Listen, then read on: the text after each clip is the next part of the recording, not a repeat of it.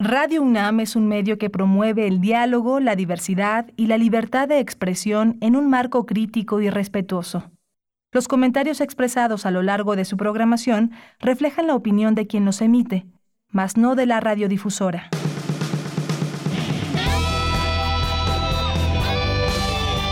Prisma RU.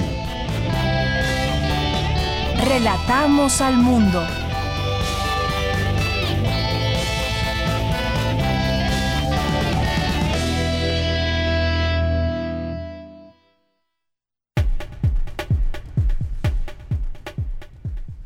Tal? Muy buenas tardes. Muchas gracias por estar con nosotros en este viernes. Vamos a iniciar juntos el fin de semana.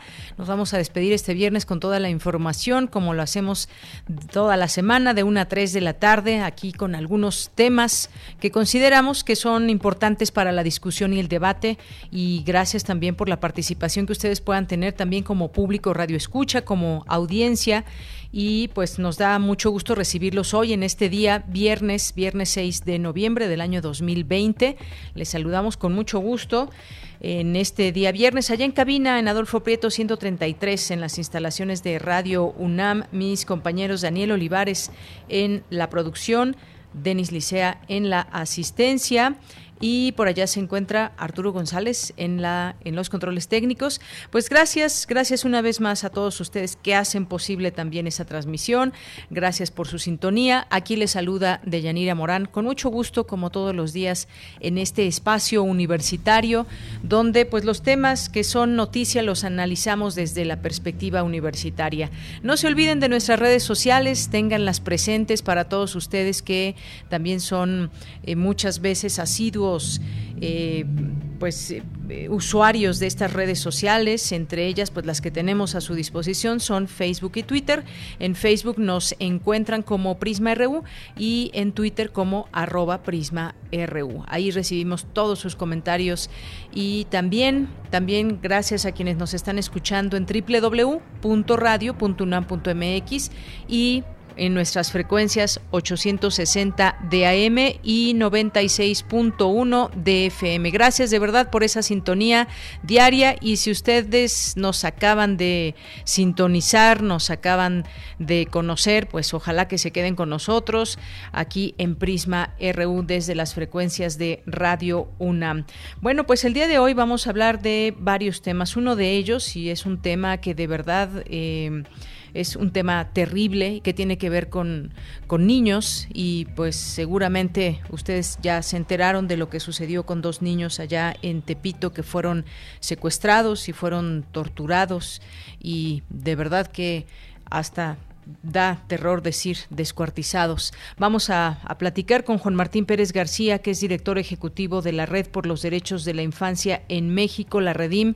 Más allá del tema propio de las autoridades y de la persecución de, de este crimen atroz, ¿qué se hace para prevenir este tipo de situaciones y cómo cuidar a nuestra infancia en México? Vamos a platicar con él de este tema. Posteriormente vamos a conversar sobre el discurso de Donald Trump que fue interrumpido por principales cadenas de televisión y esto ha abierto una discusión enorme, un debate enorme en torno a la decisión que tomaron algunas de estas televisoras eh, para cortar el mensaje de Donald Trump. Se ha interpretado como censura, se ha interpretado como el poder atajar noticias falsas, así que vamos a platicar de este tema con alguien pues que sigue sigue de cerca todos estos estos temas, que es Luis Ángel Hurtado Razo, que es director general de Comunicación Política Aplicada y es académico en la Facultad de Ciencias Políticas y Sociales de la UNAM. Vamos a tener hoy que es viernes, Corriente Alterna, la unidad de investigaciones alterna-mx, así los encuentran en Twitter. Vamos a conversar hoy sobre migrantes indígenas alimentan México y Estados Unidos durante la pandemia. Vamos a conversar con el autor de este eh, de este texto, Raúl Parra Rosales. Y vamos a tener hoy también Refractario RU con Javier Contreras, los temas que han sido noticia a lo largo de esta semana para cerrar con Melomanía RU, con Dulce Wet. Así que no se pierdan el programa de hoy, nuestra información universitaria también. Y pues desde aquí relatamos al mundo. Relatamos al mundo.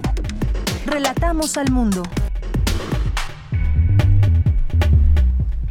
Y en este viernes, viernes 6 de noviembre del año 2020, en los temas universitarios, estrés crónico, postraumático y económico, síndrome de desgaste ocupacional, trastornos de ansiedad e incremento en la depresión serán las principales afectaciones en la población que trabaja a través del home office.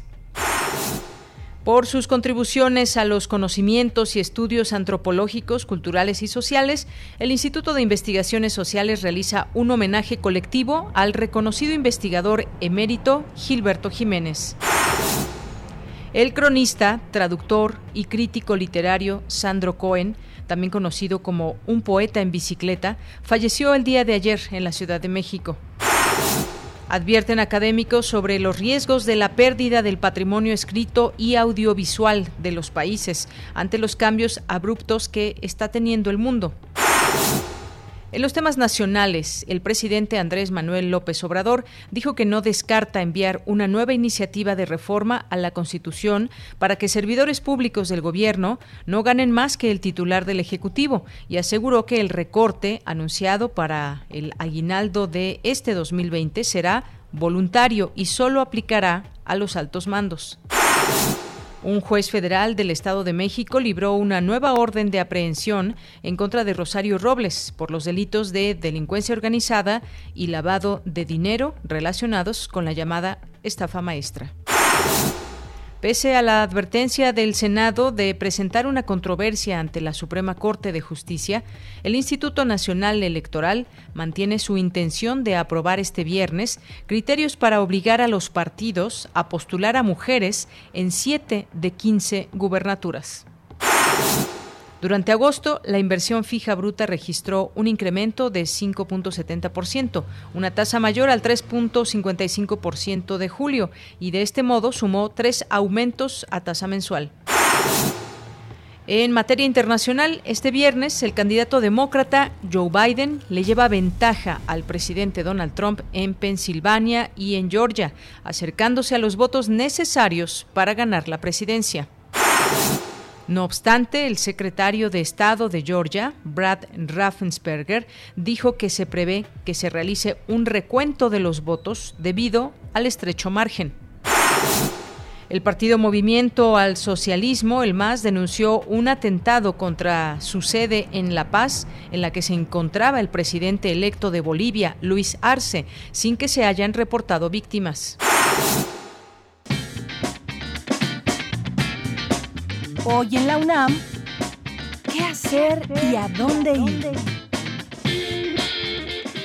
La Filmoteca de la UNAM ha dispuesto para ti su acervo de películas en el micrositio Cine en línea, nueva temporada, con una alternativa de películas para que las actuales generaciones conozcan la riqueza del cine nacional a través de distintos géneros y épocas. Podrás disfrutar de manera gratuita de películas como Tepeyac, el tren fantasma, El puño de hierro, El grito, Vámonos con Pancho Villa, entre otras. Ingresa al sitio oficial www.filmoteca.unam.mx diagonal cine en línea.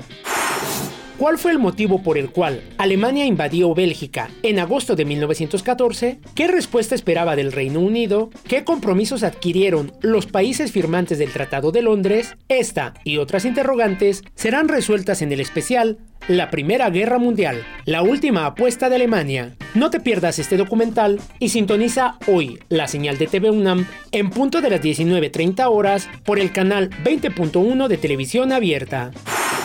El nuevo coronavirus ha modificado nuestras relaciones sociales y actividades diarias.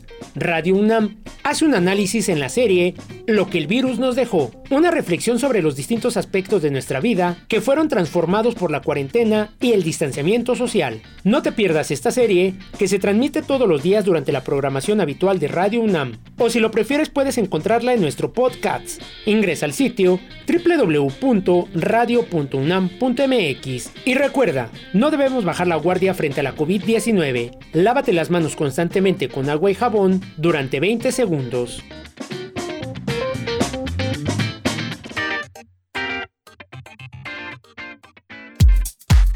Prisma RU. Relatamos al mundo. Bien, es la una de la tarde con 14 minutos. Muchas gracias por permanecer en esta sintonía de Radio UNAM. Damos a conocer las, eh, las cifras del último reporte de las autoridades de salud aquí en México, que reportan un total de 93.772 defunciones eh, confirmadas por COVID-19. 949.197 personas han dado positivo a la enfermedad desde el inicio de la pandemia. Los números, como vemos, siguen subiendo y pues hay que tener cuidado eh, como hemos dicho, eh, incitado aquí, pues además de no bajar la guardia, seguir con todas y cada una de las recomendaciones. De acuerdo con las estimaciones oficiales, los casos de COVID-19 han aumentado 4% entre la semana 42 y 43. Las defunciones también reportan un incremento del 13% en el mismo periodo. Hasta ahora, 701.837 personas se han recuperado de la enfermedad, que esta es una cifra también muy importante de tener presente y saber que muchas personas también han han eh, tenido buenos resultados eh, con algunos eh, pues luego de su diagnóstico de COVID-19, pues han tenido algunos tratamientos dependiendo de lo que requiera cada persona, pero sobre todo se han recuperado 701.837 personas. Hoy la jefa de gobierno, Claudia Sheinbaum, aquí en la Ciudad de México, dio a conocer que seguiremos en semáforo naranja con alerta porque el alza de contagios continúa y se decidió imponer nuevas medidas de restricción para algunas actividades comerciales y además también hizo algunas, algunas recomendaciones para el buen fin. Vamos a escucharla seguimos denominando semáforo naranja con alerta y el día de hoy vamos a anunciar algunas medidas preventivas que consideramos importantes dado el incremento en la hospitalización en la Ciudad de México. Las vamos a plantear primero eh, para los próximos 15 días y son dos. Es la disminución del horario nocturno para las actividades permitidas y el límite en el número de personas permitidas en eventos, particularmente en hoteles que se estaban llevando acá. Entonces, eh, vamos a reducir una hora el horario en restaurantes, casinos, gimnasios, de las 23 a las 22 horas. Repito, son medidas preventivas. Lo que no queremos llegar es a una situación en donde tengamos que cerrar por completo las actividades. Nadie quiere llegar a una situación así nuevamente. Va a incrementar el número de inspecciones, revisiones,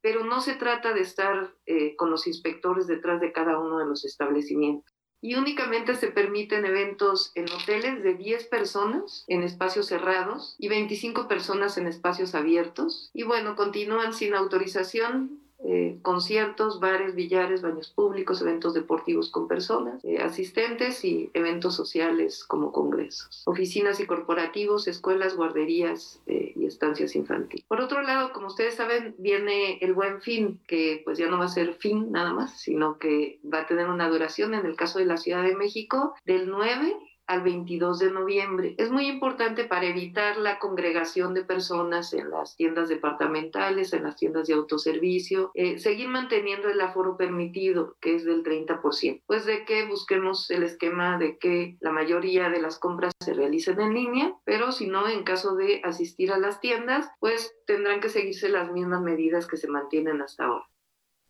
Bien, pues ahí se mantendrán las mismas medidas hasta hoy, más estas restricciones que siguen. Eh, solamente pues hay que tener en cuenta también esa eh, posibilidad de reuniones no más allá de 10 personas o 20 personas si son en espacios abiertos y seguir todas estas indicaciones, seguirnos cuidando. Esto eh, pues va para largo hasta donde se tiene entendido y que una vez que llegue y que se pueda aplicar ya la, la vacuna, eh, de manera exponencial, pues de cualquier manera los cuidados deben de seguir. Esto es algo que pues hemos tenido que aprender a lo largo de estos meses y no hay de otra manera más que seguir eh, todas estas reglas, seguirnos cuidando para cuidar a los demás y es la, lo debemos seguir repitiendo todos los días, que no se nos olvide tenerlo presente y aquellas personas que eh, pues que aún siguen escépticas a muchas de las recomendaciones, por ejemplo, pues exhortarlos, seguirlos convenciendo, porque la parte social es la parte también más importante en todo esto. Continuamos. Campus RU. Hoy en nuestro campus universitario comenzamos con nuestra compañera Cristina Godínez. Falleció el profesor universitario y escritor Sandro Cohen. Adelante, Cristina.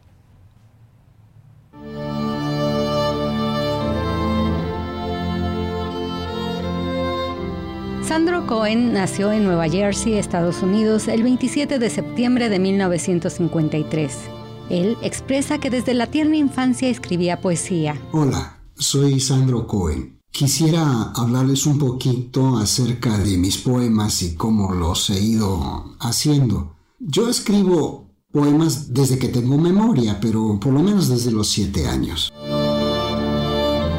En 1973 decidió establecer su residencia en nuestro país y en 1982 se naturalizó mexicano. Estudió la maestría en lengua y literatura hispánica en la Universidad de Rutgers y obtuvo el doctorado en la UNAM.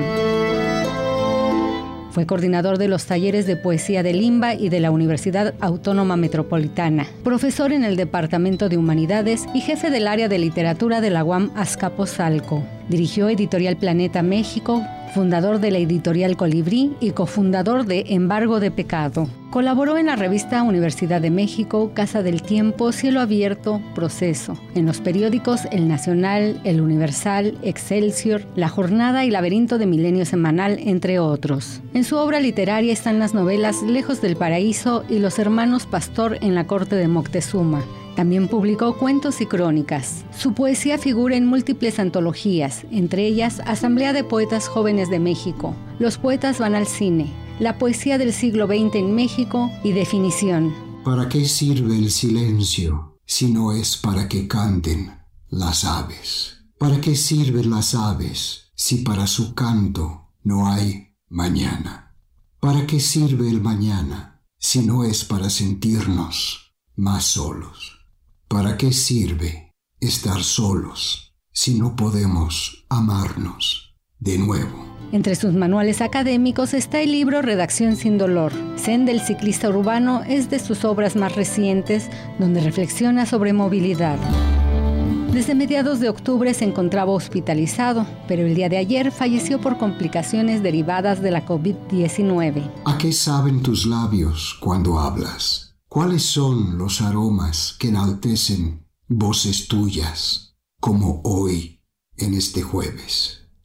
Tus palabras en vilo callan todo cuanto no sean vocales, que en tu boca refulgen como el agua que desciende de un sueño a esta vigilia. No merezco sentir ni con la rosa de tus pétalos, cosechados con calma entre las frondas de tu sonrisa, qué feliz desojo la eléctrica humedad con que me ciñes desde los aguaceros de este jueves hasta las comisuras de tu boca. Hoy es un día que no acaba nunca. Quizá no lo merezco, o tal vez sí. Tengo las veinticuatro horas de un siempre para atreverme a ser, así sin miedo, el brillo que en tus ojos me refleja. Para Radio UNAM, Cristina Godínez.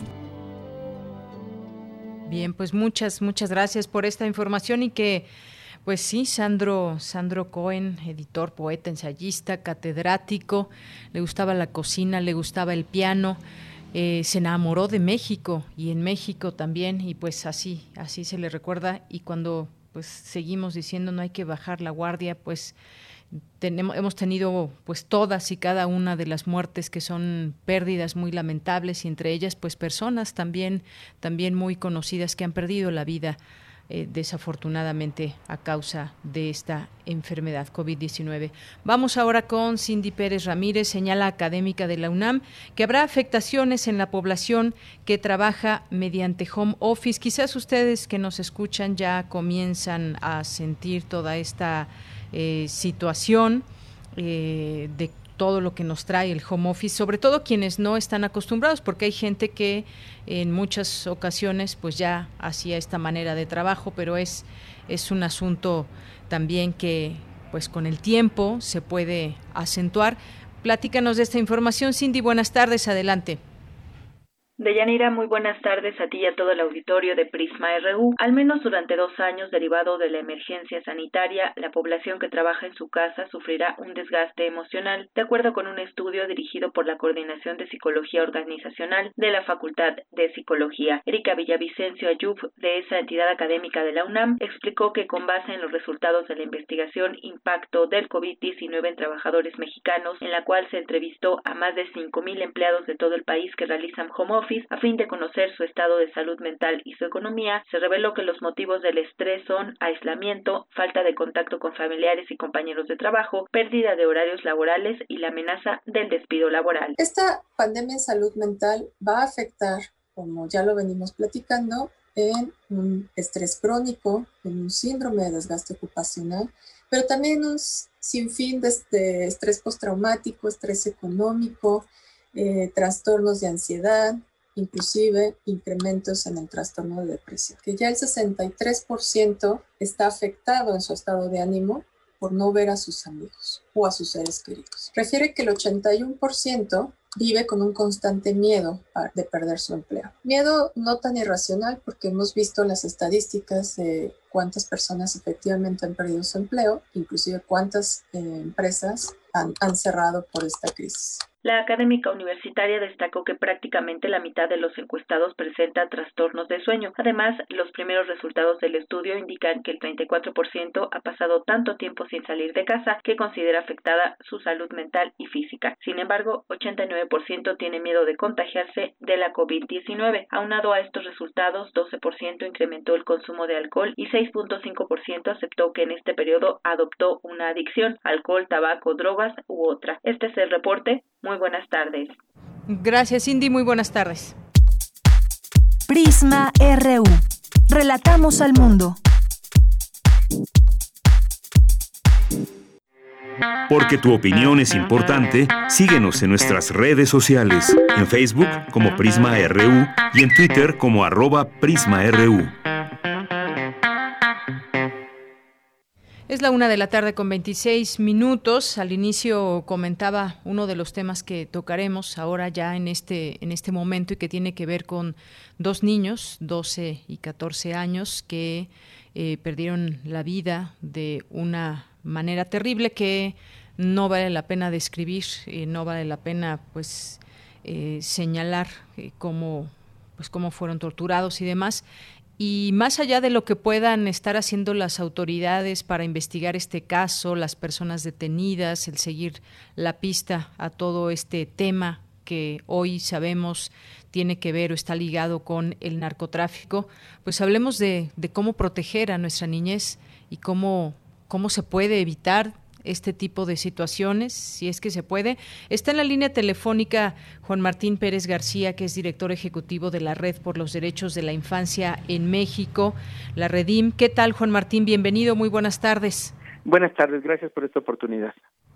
Eh, Juan Martín, pues hace poco platicábamos y, pues hablábamos de los huérfanos también de, COVID-19 y, y de cómo debemos eh, atender todos los problemas a los que se enfrenta la niñez en México y se habla pues de una gran variedad de, situaciones y de problemas. Lo que acabamos de conocer hace unos días con estos eh, dos pequeños de 12 y 14 años de edad, pues ¿qué te dice de, la sociedad o cómo, cómo podemos eh, evitar que este tipo de situaciones pues se puedan replicar cuando estamos hablando prácticamente de, de niños, Juan? Mira, eh, hace ya una década que Radín viene documentando el impacto negativo de la violencia en todo el país. Eh, cada día tenemos más evidencia que la estrategia de seguridad que emprendió eh, Felipe Calderón, que mantuvo Benito y que ha llevado al extremo insospechado de Manuel, es decir, una estrategia de seguridad que militarizó al país y llevó a que los grupos criminales también generaran ejércitos propios, se armaran, y tenemos al país en un baño de sangre. Ya perdimos la cuenta en 400 mil personas asesinadas, más de 77 mil personas desaparecidas y cada día en nuestro país asesinan a siete niños, niñas y adolescentes y desaparecen siete. Eh, de lo que va de enero a septiembre de este año, 2020, 1.777 niños y niñas han sido asesinados, un promedio de 7 por día. Y tenemos un acumulado de 7.300 niños y niñas desaparecidos, siete desapariciones todos los días. Eh, este, estos números son proyectos de vida, son niños y niñas que se han visto afectados. Y inicio con el tema de 400.000 personas asesinadas en el marco de la guerra contra el crimen, 73.000, 77.000 personas desaparecidas, es decir, medio millón de familias han sido impactadas con crímenes de alto impacto. Entonces, los casi 40 millones de niños y niñas en este país viven en un contexto de violencia. Medio millón de familias les ha tocado un crimen de alto impacto que no ha sido, pues no ha tenido acceso a la justicia, no ha sido elaborado y vamos normalizando la violencia. Este crimen es atroz en muchos sentidos, porque son niños, porque son indígenas, porque eran niños trabajadores y por la forma tan cruel en la que fueron asesinados. Pero es más grave todavía porque estos niños desaparecen el 27 de octubre y la autoridad se niega a realizar la búsqueda inmediata y le pide a la familia esperar 48 horas. Y es hasta el 29 de octubre cuando se comienza a hacer la búsqueda y sabemos el desenlace fatal. Es decir, la negativa, la omisión, la negligencia de funcionarios de la Fiscalía que negaron la búsqueda inmediata representa la vida y la muerte para muchos niños y niñas en este país. Por eso es que seguimos teniendo 7.300 personas eh, menores de edad desaparecidas, porque es el mismo patrón que por años hemos denunciado. Los funcionarios se niegan a realizar el levantamiento de las denuncias y la búsqueda, argumentando que se fueron con la novia, que están con el novio, que a lo mejor se enojaron, y eso cruza y atenta contra su vida, como en este caso que es muy evidente. Por otra parte, es muy preocupante cómo hemos normalizado socialmente, culturalmente y tristemente en los medios de comunicación masivo, hemos normalizado la violencia. Rita Segato, una filósofa feminista, ha destacado con mucha preocupación que el feminicidio eh, se ha convertido en un espectáculo. Las autoridades lo han convertido en un espectáculo, los medios de comunicación lo han convertido en un espectáculo, y es lo que estamos viendo con este crimen de alto impacto. Eh, tenemos eh, cosas bárbaras en las redes sociales, los medios de comunicación masivos, las propias autoridades filtrando información para convertir esto en una novela criminal y no en un hecho de verdad de grave, grave impacto para las niños, niñas y adolescentes, que es un extremo de, violencia, incluso con la mutilación de los cuerpos. Pero es importante recordar que esto nos toca ahora en la ciudad, pero no es nuevo. En los últimos meses ha sucedido en repetidas ocasiones pero no llega a prensa. Pero en el país entero llevamos 10 años de estos casos. Desde 2011 hemos documentado los primeros casos de niños y niñas mutilados en Morelos, en Guerrero, con una presencia importantísima.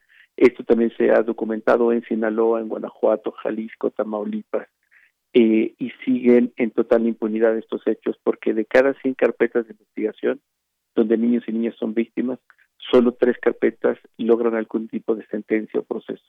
Hay garantía de impunidad para cualquier delito en contra de niños y niñas.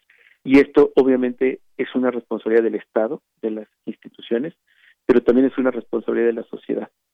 Y yo suelo invitar al público a que piense no que andaban en malos pasos como quieren vendernos la idea de esta novela criminal, no porque eran pobres o eran indígenas o porque su familia o su papá o su mamá no los cuidaron, no, a cualquiera de nuestros hijos e hijas, a cualquiera de nuestros vecinos les puede suceder. Si tienen entre 15 y 17 años de edad, si eres hombre, tienes 30% más de probabilidad de ser víctima de homicidio que si eres adulto. Si eres una niña de 15 a 17 años de edad, tienes 30% más de probabilidad de ser víctima o de desaparición o de feminicidio. Y este es el país del cual nosotros somos responsables como personas adultas y las autoridades, que son las primeras que tienen responsabilidad y tienen la obligación de hacer acciones, pero también nosotros que estamos permitiendo que esto se normalice.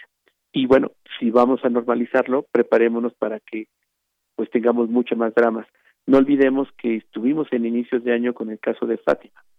Nuevamente el tema de no de no hacer la búsqueda inmediata, este de protocolos de seguridad que se rompieron en la escuela, y le, le costó las la torturas físicas, violencia sexual y el feminicidio esta pequeñita. Tenemos ahora estos otros dos casos y podremos, reitero, seguirnos acostumbrando a esto y si esa es la decisión de las autoridades, que además sería ilegal, pero si es la decisión de las y los ciudadanos de pensar que son los niños de allá y no son los míos, preparémonos y ojalá no nos llegue a nuestra puerta. Bueno, pues qué fuerte todo esto, esto que mencionas, eh, Juan Martín, porque aquí pues vemos una lista interminable de pronto de estos casos que como bien nos mencionas en tal o cual estado eh, son proyectos de vida que, que se terminan así de, de pronto por eh, mucha de la situación que se vive, que es la violencia, pero el normalizarla me parece que es lo peor que le puede pasar a una sociedad. Ah, son otros dos niños, o hubo otra niña desaparecida y demás. ¿Cómo no normalizarlo? Porque pues eh, de pronto estamos viendo, escuchando las noticias y surgen casos como estos. ¿Qué podemos hacer también como, como sociedad? ¿Cómo, ¿Cómo luchar en contra de esa normalización de la violencia? Mira, yo creo que tenemos que hablar del tema y hablar con nuestros hijos e hijas de esto que está sucediendo, sin paranoia, sin eh, encerrarlos con candado, sino que tengan conocimiento de los riesgos. Creo que si además de eso, de hablarlo, eh, podemos pasar al plano de exigir a las autoridades que cumplan sus obligaciones, sería mucho mejor. Y esto se puede hacer, por ejemplo, firmando una petición que tenemos en línea la pueden encontrar como Proyecto 26, Estrategia Nacional de Prevención y Atención a la Violencia Armada contra Niños y Niñas. También ayuda, porque es una manera de mostrar, cuando menos digitalmente, que, tenemos que exigir a las autoridades que cumplan con su tarea. Y todavía más, si conoces casos, si puedes ser voluntario o voluntaria de algún espacio, sería mucho mejor. Y creo que es parte de los desafíos que tenemos. Son muchos desafíos y en todo esto, pues sí, hablar de esto, hablar con nuestros hijos sobre lo que esto eh, implica y significa vivir en un país donde hay violencia, desafortunadamente, y también generar, generar opciones, también generar opciones de discusiones, de debates. Eh, hay algo muy importante y es la responsabilidad de las propias autoridades. Muchas veces se ha dejado desafortunadamente casos abiertos porque las autoridades simple y sencillamente no hacen su trabajo de manera expedita, de manera pronta y sobre todo siguiendo protocolos. Otro más es este caso mismo de los niños, eh, Juan Martín.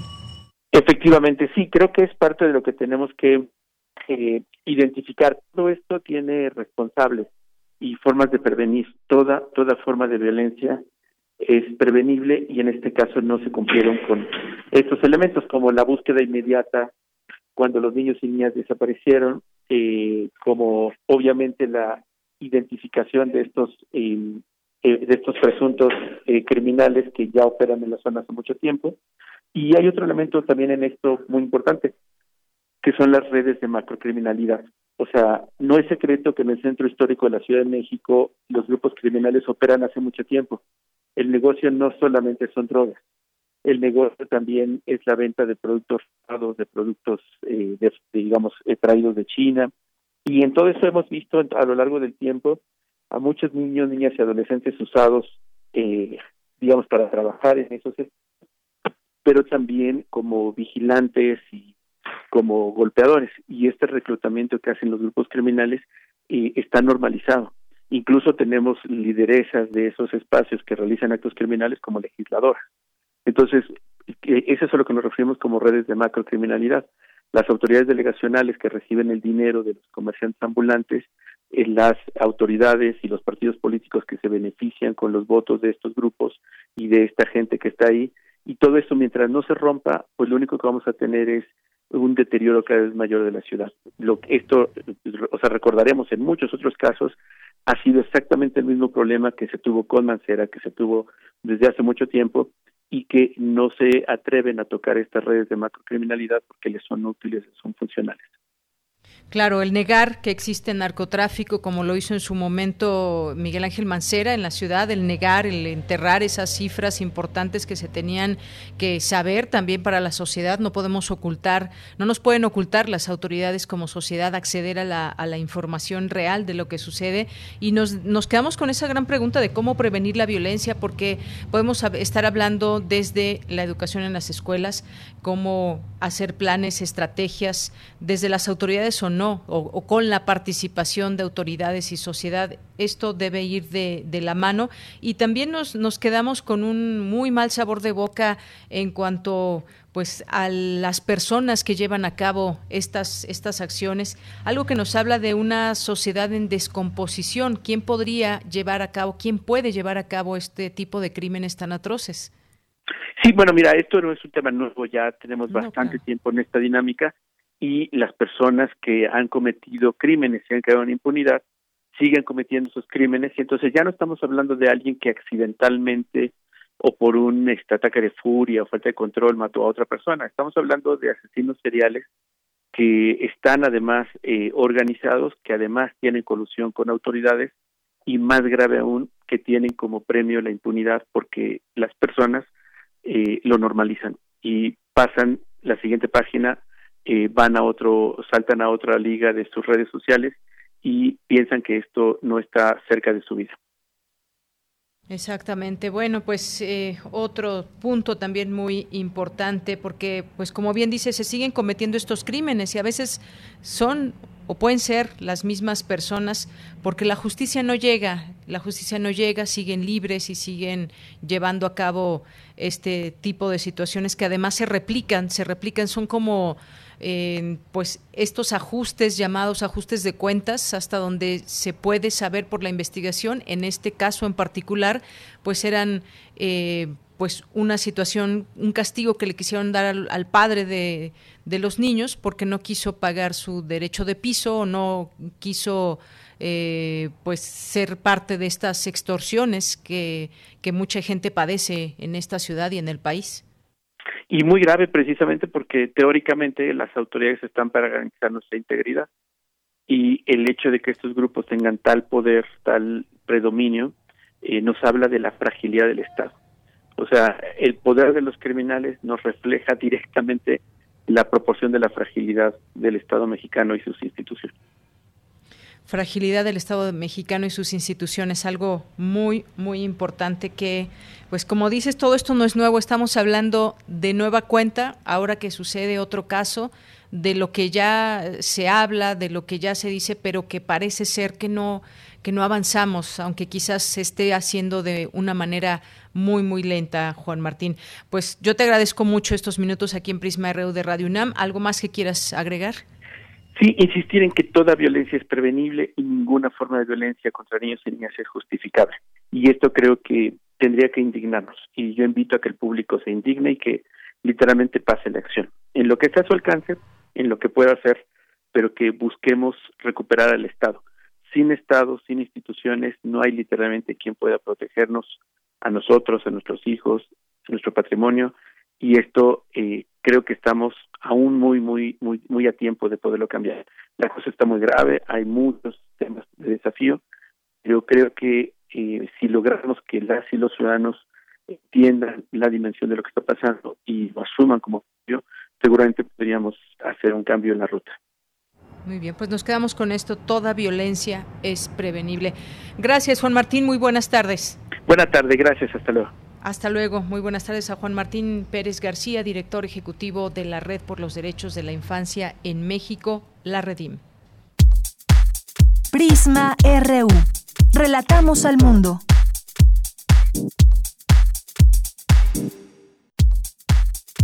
Tu opinión es muy importante. Escríbenos al correo electrónico prisma.radiounam@gmail.com.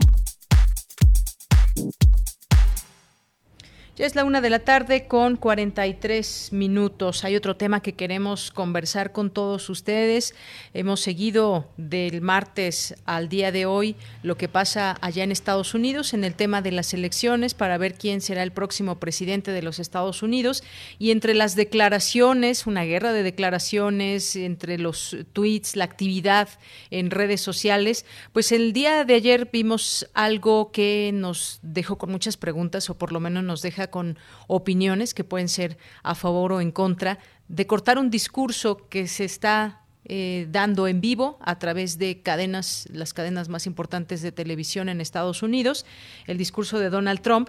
Y esto, pues nos preguntamos si es violar a la libertad de expresión, si es una autocensura previa por parte de los por parte de los, eh, de los medios de comunicación o qué debieron hacer los medios, cuál hubiera sido la mejor decisión, dejar pasar el mensaje tal cual venía y advertir que no había pruebas o prevenir llamados antidemocráticos. Pues hablemos de este tema, ya está en la línea telefónica y me da mucho gusto saludarle, como siempre, que nos acompaña en este espacio a Luis Ángel Hurtado Razo, que es director general de Comunicación Política Aplicada y académico en la Facultad de Ciencias Políticas y Sociales de la UNAM. ¿Qué tal, maestro? ¿Cómo estás? Buenas tardes.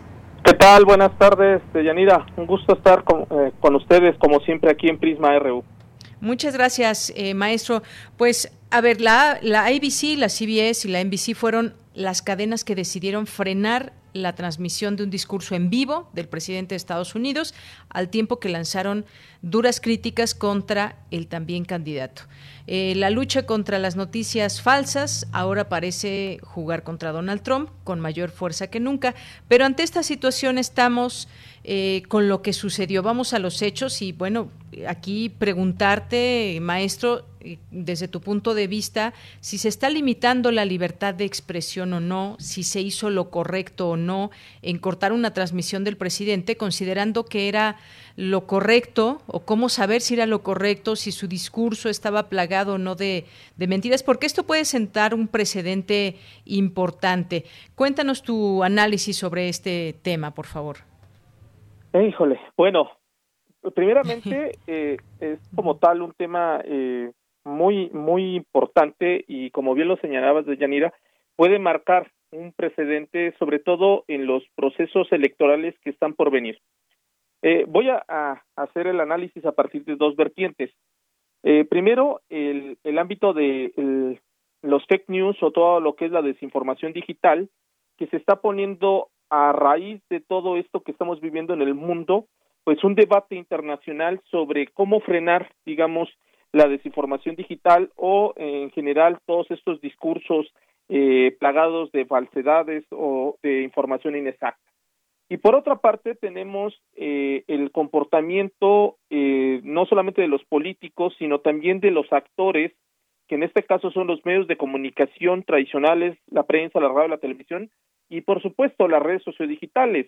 No hay que dejar de lado eh, eh, estas, esta visión de estos actores porque realmente juegan un papel importantísimo en el desarrollo pues, de cualquier sistema eh, eh, electoral y político del mundo. Bueno, ¿qué ocurre ayer? Pues ayer ocurre precisamente lo que ya se venía eh, orquestando eh, días previos y que yo puedo considerar que fue un acto eh, que deja pues atónitos a todos en el mundo, pero que eh, ciertamente debemos de agarrarlo con eh, cierta eh, ángulo de análisis para decir por qué deciden actualmente los medios de comunicación, principalmente las televisoras en Estados Unidos, actuar de esa forma en este momento y no antes. Este, porque estamos viendo que esta, esta decisión que toman o este, esta acción que, que realizan, pues viene eh, eh, acompañada de otras acciones de otros actores, en este caso las redes sociodigitales, que justamente el día martes, eh, voy a poner énfasis en ello, deciden poner estos mensajes eh, eh, en los en los tweets y en este caso los posts que realizan eh, eh, Donald Trump sobre eh, el proceso electoral en Estados Unidos y manejar la idea de que hay un fraude. ¿Esto qué, qué, qué, qué es lo que genera? Pues que básicamente eh, las televisoras al ver que eh, las redes sociodigitales, principalmente las compañías, no van a estar del lado del actual mandatario, que por cierto, pues eh, a todas luces eh, se vislumbra un escenario que posiblemente arroje que pues pierda la elección. Bueno, bajo ese eh, debilitamiento de poder político y por supuesto de poder mediático, las televisoras salen ahora a hacer lo mismo, a, a, a sumarse, digamos, a este poder político digital y a este poder político mediático en el ámbito digital y frenar también eh, los discursos de Donald Trump. ¿Qué ocurre en estos casos? Pues están vulnerando dos derechos eh, que justamente eh, son pilares de cualquier sistema democrático. El primero de ellos, como ya bien lo señalabas, es el derecho a la libertad de expresión y el segundo, que tiene que ver con el derecho a la información. El primero de ellos, pues lógicamente, eh, es un, un, un elemento que en los últimos años se ha cuestionado mucho porque precisamente esta libertad de expresión que nos han venido a dar principalmente las redes sociodigitales, eh, ahora sea mal empleada o mal usada por algunos actores, no solamente políticos, sino también actores eh, líderes de opinión, periodistas y también medios de comunicación, y que eso ha llevado pues a algo que se conoce en el arco de la comunicación como el libertinaje, este, el libertinaje o la libertad excesiva de expresión. Ahora, el derecho a la información es el que en este caso podríamos centrarnos más en el análisis, porque justamente eh, eh, cortan una transmisión y a partir de ello hacen un juicio de valor. Tal vez lo más conveniente era dejar que transcurriera la, la, la, transmisión y al finalizar esta, esta, digamos, el discurso del candidato, pues eh, eh hacer énfasis de que este discurso estaba plagado de elementos pues eh, inexactos o no presentaban pruebas. ¿Por qué?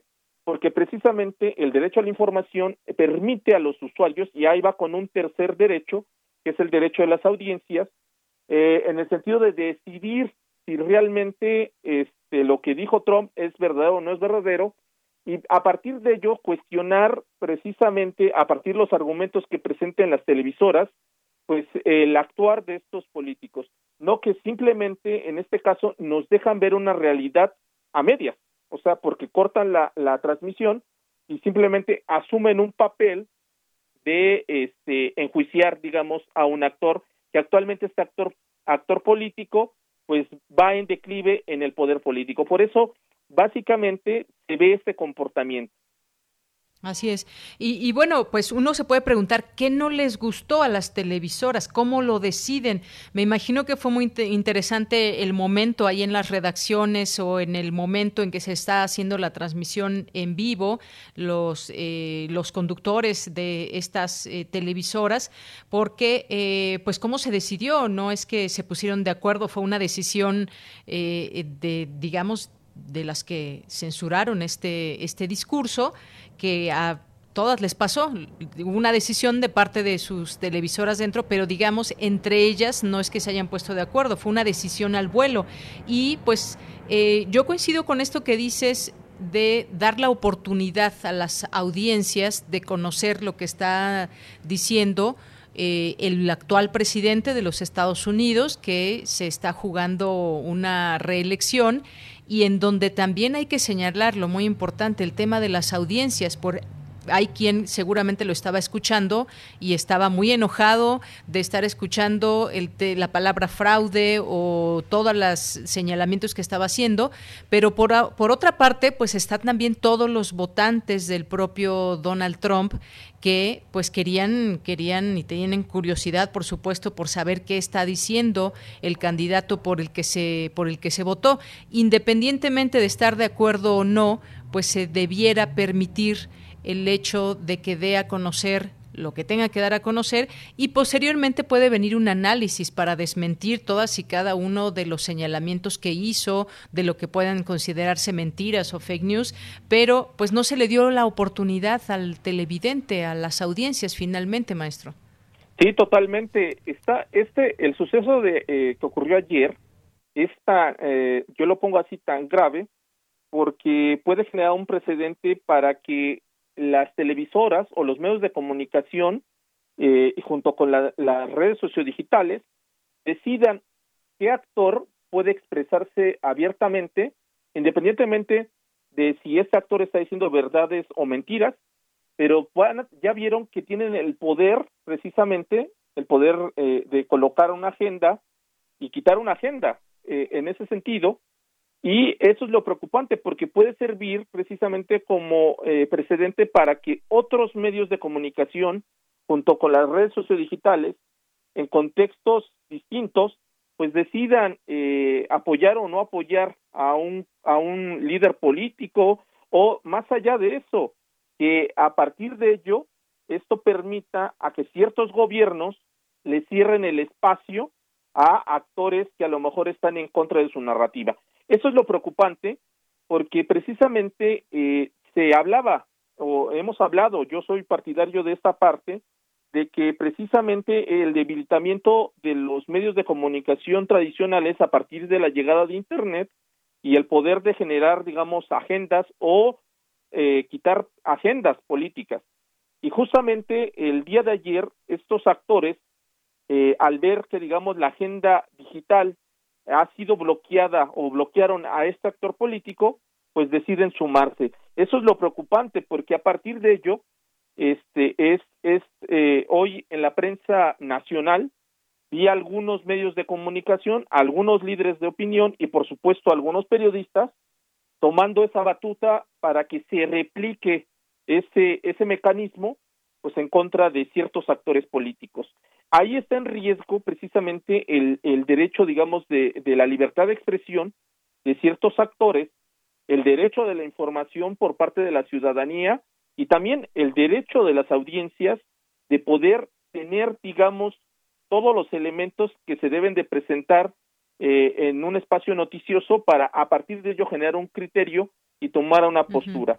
Porque eh, sinceramente lo que ocurrió ayer solamente abona a polarizar una elección de por sí polarizada y que francamente pues esto pone a los medios de comunicación otra vez en tela de juicio sobre el comportamiento que deben de asumir.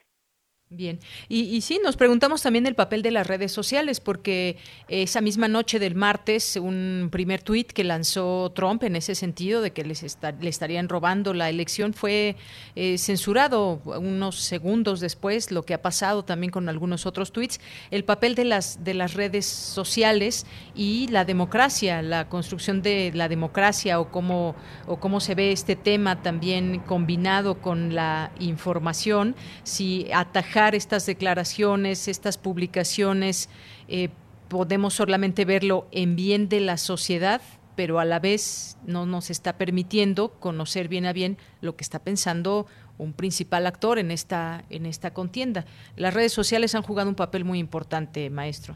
Por supuesto, eh, actualmente están jugando, de hecho, eh, en esta elección 2020 en Estados Unidos, eh, al momento de que asumen, digamos, eh, eh, o toman la decisión de colocar un cintillo al caso de Donald Trump, pues ya empiezan a generar cuestionamientos, porque justamente ha habido noticias sobre el comportamiento del hijo de John Biden, que justamente no se replicaron en el caso de Facebook y Twitter con la misma magnitud o no se aplicaron ese tipo de, criterios.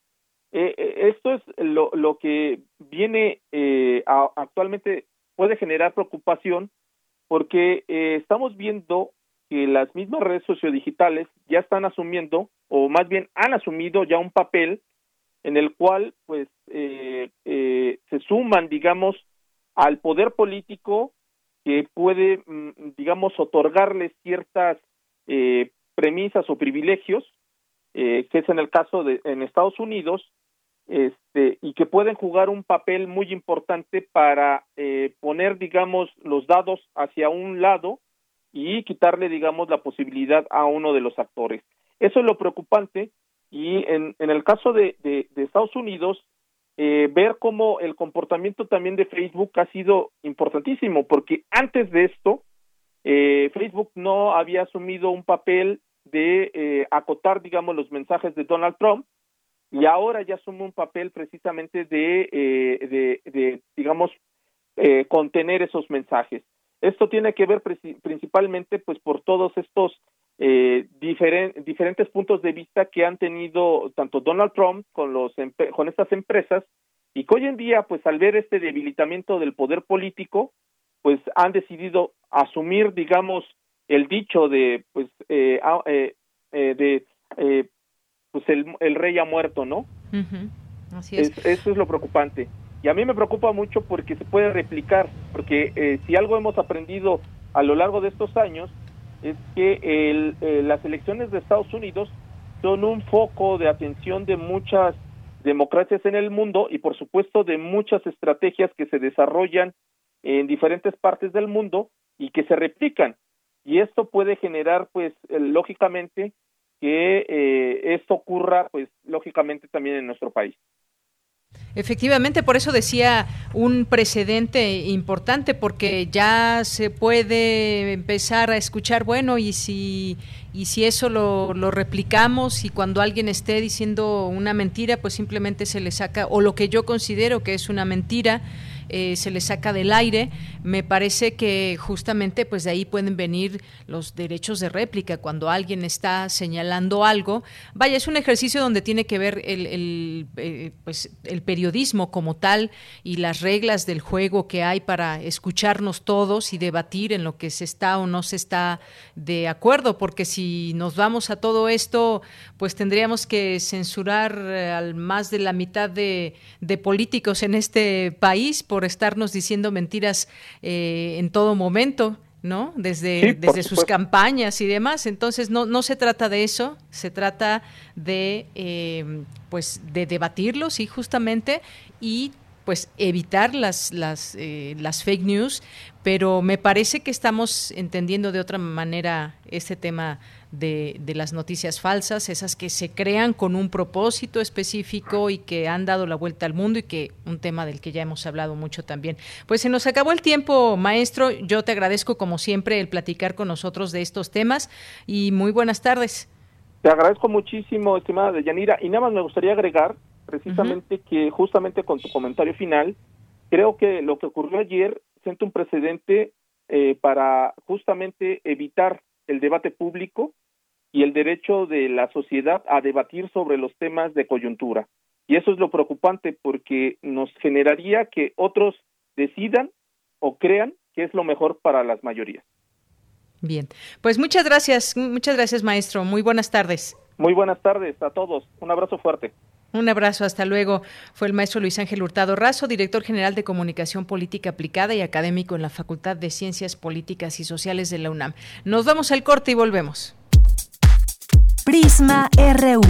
Relatamos al mundo.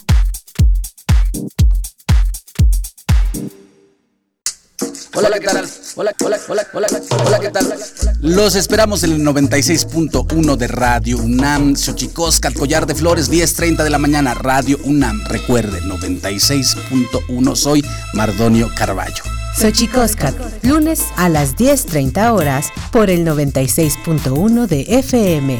Radio UNAM. Experiencia sonora. México, tú no estás solo. Estamos aquí. Gente que te quiere ver fuerte y libre, con gobiernos que generan empleos y oportunidades. Gente que tiene visión y está preparada. Gente que mira hacia adelante y ve un México moderno e innovador. Sin importar si eres de izquierda o de derecha. Gente que gobierna para todos. Somos Acción Nacional y te invitamos a que juntos construyamos ese nuevo México. Únete al cambio, hacia el futuro. PAN, Acción por México. Yo lo tenía todo. Familia trabajo, amigos. Hacía doble turno en la chamba y me sentía cansado. Pero un día me ofrecieron droga. Me dijeron que no pasaba nada, que la podía controlar. Y no fue así. Fue mi perdición. Me volví su esclavo. Perdí la batalla y lo perdí todo. Hasta el perro se fue.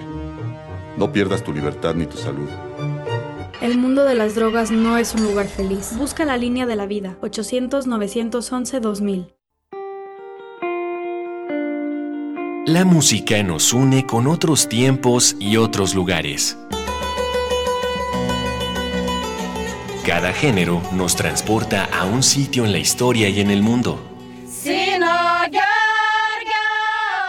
Acércate a los puntos cardinales.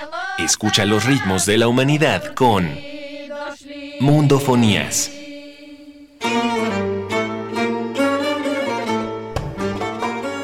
Araceli Tzigane y Juan Antonio Vázquez recorren el planeta todos los sábados a las 18 horas por el 96.1 de FM. Toda la música es un viaje. Radio UNAM, Experiencia Sonora. El distanciamiento social y el aislamiento son medidas necesarias para los tiempos que vivimos. Y donde el ocio aparece, la cultura llega a sanar.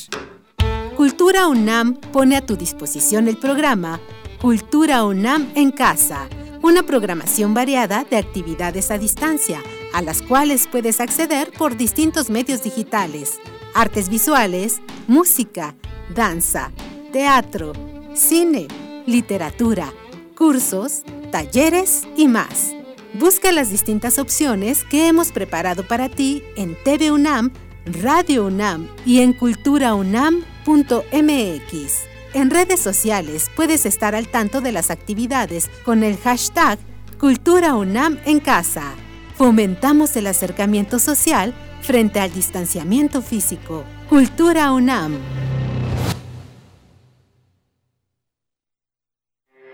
Porque tu opinión es importante, síguenos en nuestras redes sociales, en Facebook como Prisma RU y en Twitter como arroba PrismaRU.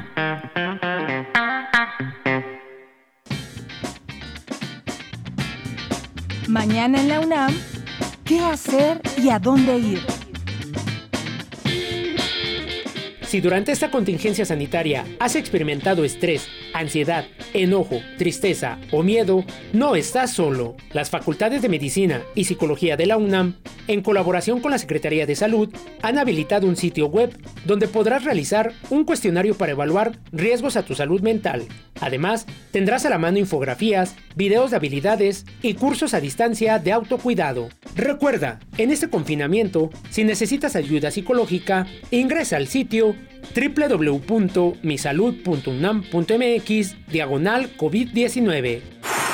Recuerda que este fin de semana tienes una cita con el taller coreográfico de la UNAM y su habitual función dominical, que trae para ti el montaje Tocata, de la maestra Gloria Contreras. La cita es el próximo domingo 8 de noviembre en punto de las 13.30 horas a través de la cuenta oficial de Facebook del taller coreográfico de la UNAM. Como parte de las actividades del programa Cultura UNAM en Casa, la dirección de danza de nuestra máxima casa de estudios te invita a su clase de yoga dominical, impartido por la instructora Patricia Andrade. Aquí aprenderás y pondrás en práctica todo lo relacionado al yoga, como posturas corporales, control de la respiración, gestos psíquicos, meditación y ejercicios de autocontrol. Las clases son virtuales y se imparten todos los domingos de noviembre en punto de las 9 horas a través de la cuenta oficial de Facebook de Danza UNAM.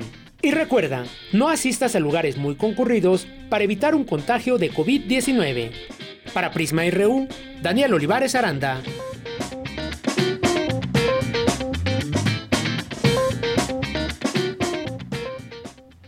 Dos de la tarde con seis minutos. Bien, pues muchas gracias por continuar con nosotros a través de estas frecuencias de Radio UNAM, el 860 de AM y el 96.1 de FM. Enviamos saludos a quienes están en la sintonía a través de www.radio.unam.mx. Y gracias a quienes se toman el tiempo también para escribirnos, dejarnos algún mensaje a través de nuestras redes sociales. Muchas gracias por ello. Como eh, Thomas Time, muchas gracias. Santiago Luis Enrique.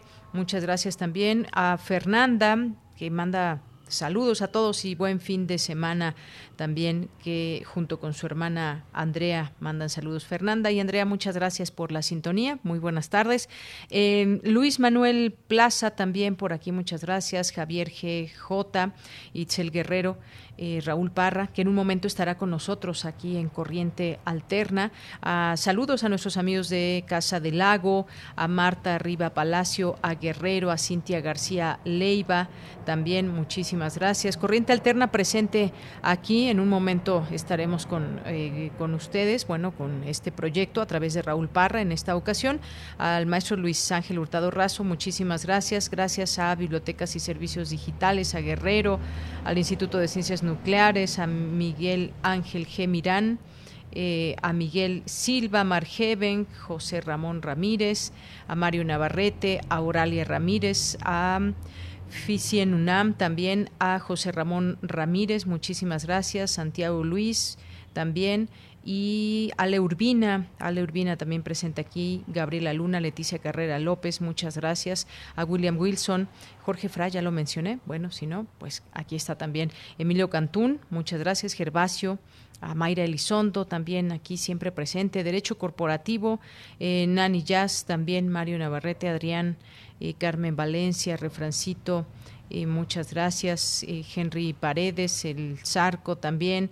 A todos ustedes los leemos con mucho gusto, con mucho cariño y pues seguimos aquí en esta, esta transmisión y también pues no se pierdan hoy la poesía, poesía en voz alta 2020 en esta edición digital también del 6 del, de hoy al 8 de noviembre. Aquí en nuestras redes sociales también tenemos ya esta, esta información. Muchas gracias. ¿Qué más? Bueno, pues nos vamos, nos vamos. Silvia Vargas nos acaba de escribir, dice, de acuerdo con el maestro Hurtado, que otros decidan quién está detrás de esas televisoras. Wall Street abandona a Trump. Pues muchas gracias, muchas gracias también a Francisco Javier aquí presente. Vámonos ahora con la información. Y ya está en la línea telefónica mi compañera Virginia Sánchez.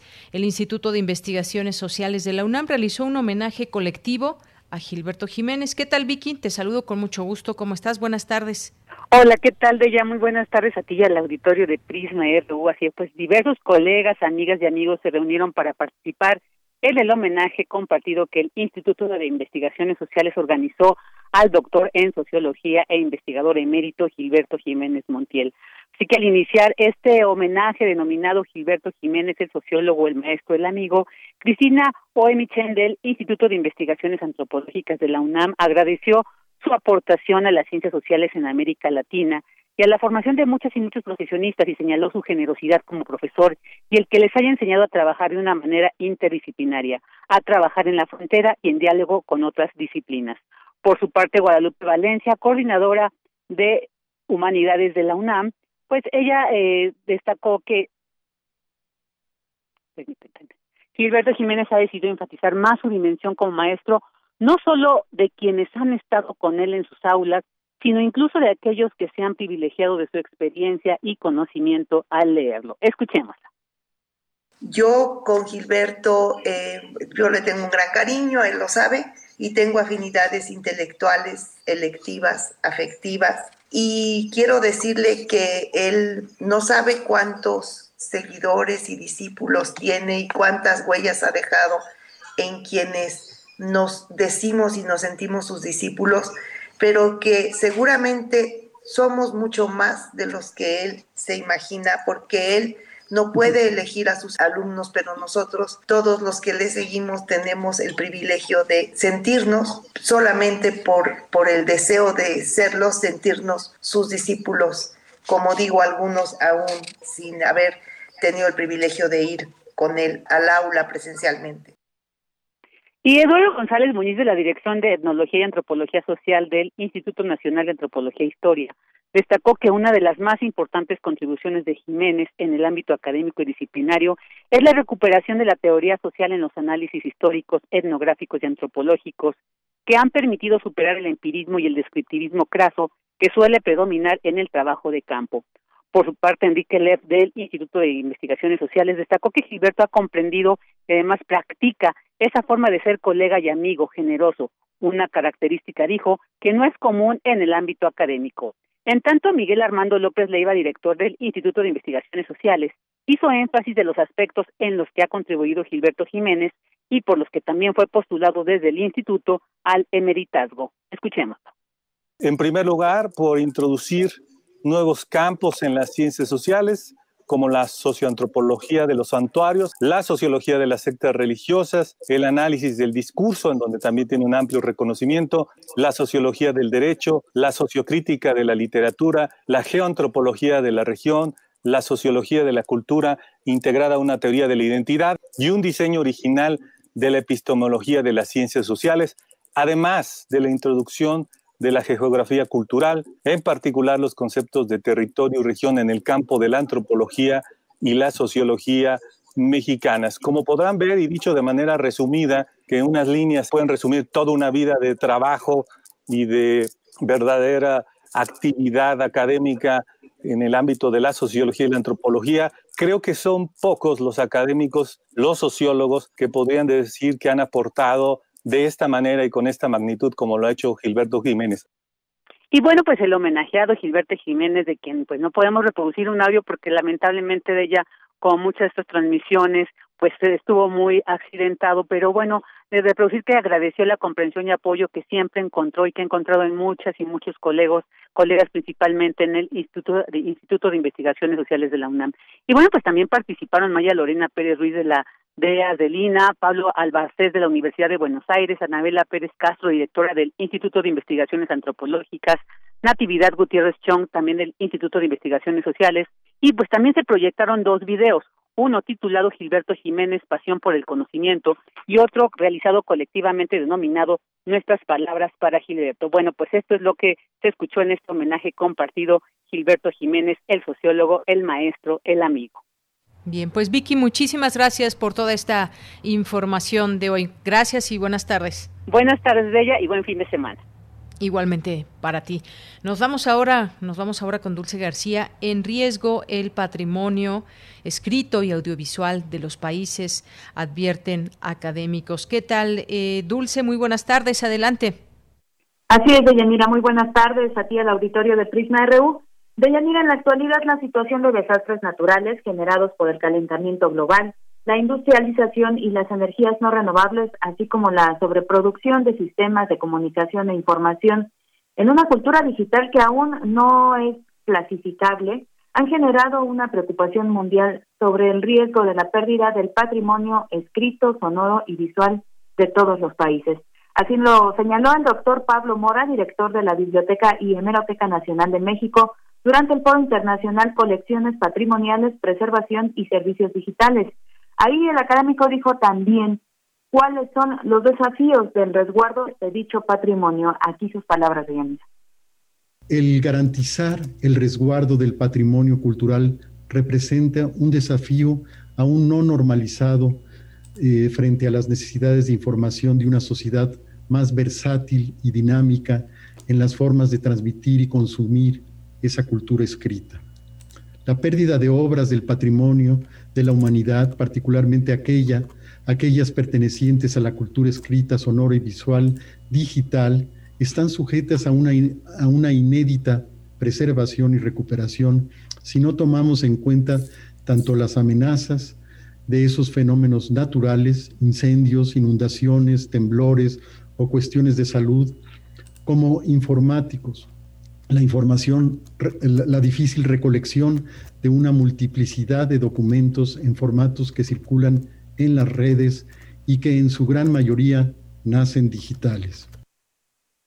Y bueno, ante esto, Pablo Mora dijo que es necesario establecer nuevas estrategias de preservación y medidas de sistemas más eficientes y novedosos en la recuperación de la información. Vamos a escucharlo nuevamente las nuevas funciones del bibliotecario, las responsabilidades, la, responsable difusión y las políticas del acceso abierto a este patrimonio. Se trata de estrategias que se imponen ante una sociedad de la información cada vez más productiva y abierta, que al mismo tiempo paradójicamente requiere de prácticas normativas y políticas culturales que permitan atender tanto los fenómenos globales como locales en las formas de resguardar y difundir en línea ese patrimonio cultural.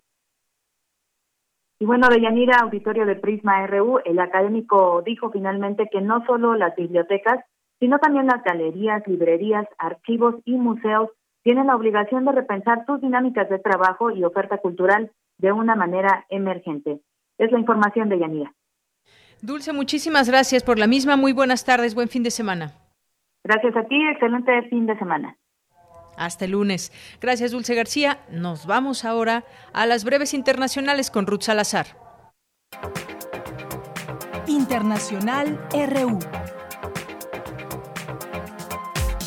Nancy Pelosi, líder demócrata de la Cámara de Representantes, aseguró que Joe Biden es el presidente electo de Estados Unidos, aunque todavía faltan cinco estados cuyo resultado aún no es definitivo y Georgia ha anunciado que recontará los votos debido al estrecho margen entre los dos candidatos.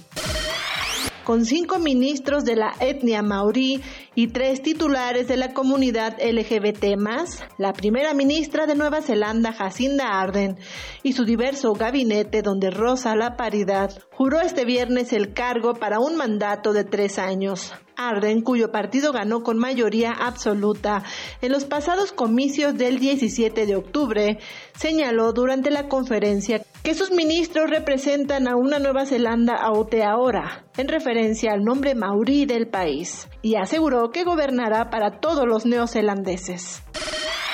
La Unión Europea aprobó hoy formalmente sanciones contra el dirigente de Bielorrusia, Alexander Lukashenko, por fraude electoral en los comicios presidenciales del 9 de agosto, así como por la represión posterior contra manifestantes pacíficos y opositores. El presidente colombiano Iván Duque recibió esta mañana en su casa de gobierno a una delegación del partido FARC, que solicita medidas al Ejecutivo para que cese la violencia que se ha cobrado la vida de al menos 237 exguerrilleros desde que se firmó el acuerdo de paz en 2016. Armenia anunció que tres civiles murieron esta madrugada como consecuencias de los bombardeos de las fuerzas de Azerbaiyán sobre Nagorno-Karabaj. Este ataque se suma a la larga lista de continuas violaciones al último alto al fuego negociado en Rusia. Para este viernes se pronostica que ETA se intensifique nuevamente a tormenta tropical en el occidente del Mar Caribe, generando lluvias puntuales torrenciales en Quintana Roo, así como muy fuertes e intensas en el sur y sureste de México. En su paso por Centroamérica, los daños provocaron la muerte de al menos 70 personas, la mayoría en Guatemala, luego de que una luz sepultara una aldea en la región de Alta Verapaz.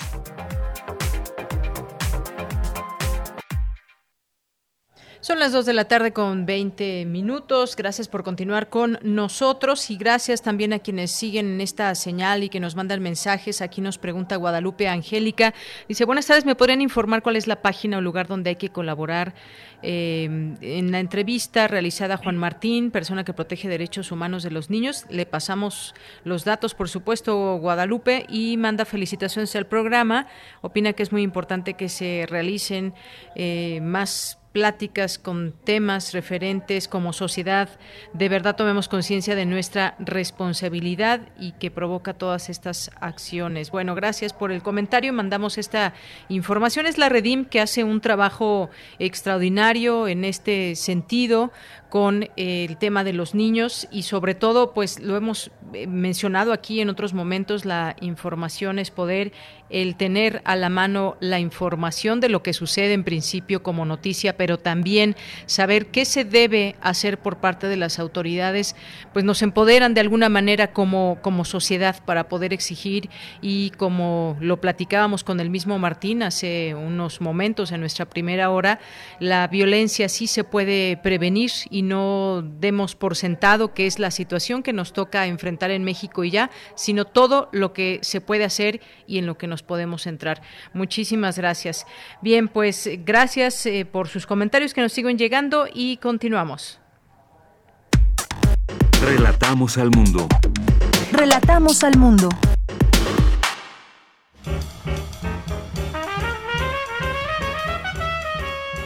Corriente Alterna.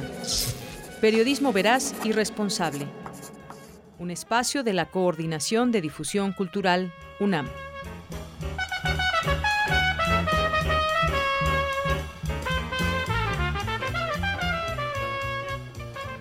Bien, pues entramos ya en corriente alterna y ya nos acompaña vía telefónica Raúl Parra Rosales, que de la carrera de Lengua y Literatura Hispánicas de la Facultad de Filosofía y Letras. ¿Qué tal, Raúl? ¿Cómo estás? Muy buenas tardes.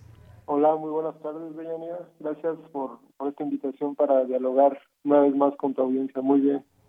Gracias, eh, Raúl. Pues en esta ocasión eh, pues nos, nos traes un tema que está ligado a la pandemia. Se suman y hay muchos casos en los que se puede hablar de, de distintos temas y sus enfoques ligados a esta pandemia que estamos viviendo, desde el tema social, económico, político, muchas y tantas cosas. Cuéntanos en esta ocasión qué nos presentas en Corriente Alterna que se va a publicar en próximos días. Sí, claro, con gusto. Muchas gracias. En, en esta ocasión, pues, eh, vengo a hablar sobre un reportaje que hicimos ahí en la unidad, que es sobre el, el trabajo de, de, los migrantes indígenas en, en Estados Unidos, provenientes de México, y que ellos sostienen a dos países, tanto a, a Estados Unidos en la cuestión alimentaria y a, y a México, en este caso en en la cuestión económica por el envío de y precisamente el, punto de partida de, esta investigación fue eh, esos reportes que, mes con mes publicaba el Banco de México en el que pues que a diferencia de lo, de lo que se preveía de lo que de las predicciones que se hicieron tanto por parte de bancos como organismos internacionales que eh, ellos estimaron que como consecuencia de la crisis económica y de la crisis sanitaria, eh, iban a ver afectados tanto los trabajadores en, los países de destino como las comunidades las comunidades de origen debido a la reducción del flujo de remesas.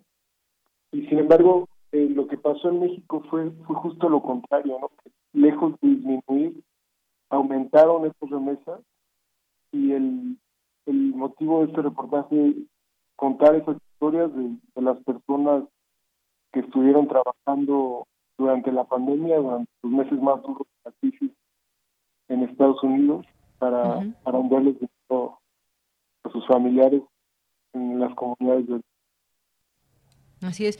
Eh, esto que platicas es un punto muy importante porque estamos hablando de comunidades indígenas allá en Estados Unidos y cómo ¿Cómo afectó a todas estas comunidades de una manera doble? Hay quien accede de manera inmediata a seguros de desempleo y demás, pero ¿qué pasó con toda la población eh, de migrantes? Y centrándonos en esto que nos estás platicando tú de las comunidades indígenas. Y un punto también muy importante son las remesas, que se pensaba o las previsiones apuntaban a ello, que bajarían, pero al contrario se, se mantuvieron, se mantuvo envío de remesas desde los Estados Unidos a las familias aquí de las personas que allá se encuentran trabajando. Platícame un poco cómo, por qué y cómo es que les afecta eh, mucho más a estas comunidades indígenas que, eh, pues, a través de entrevistas o cómo fue que nos traen este reportaje. Sí, claro. Eh, fue, un, reportaje colaborativo en el, en el que participaron muchas personas, desde mi mentor, que es Carlos Acuña, y también Carla Chávez, del Instituto de Investigación y Práctica Social y Cultural. Eh, ellos nos ayudaron a, ponernos en contacto con, con los trabajadores, con, las personas que están tanto en Estados Unidos como en México.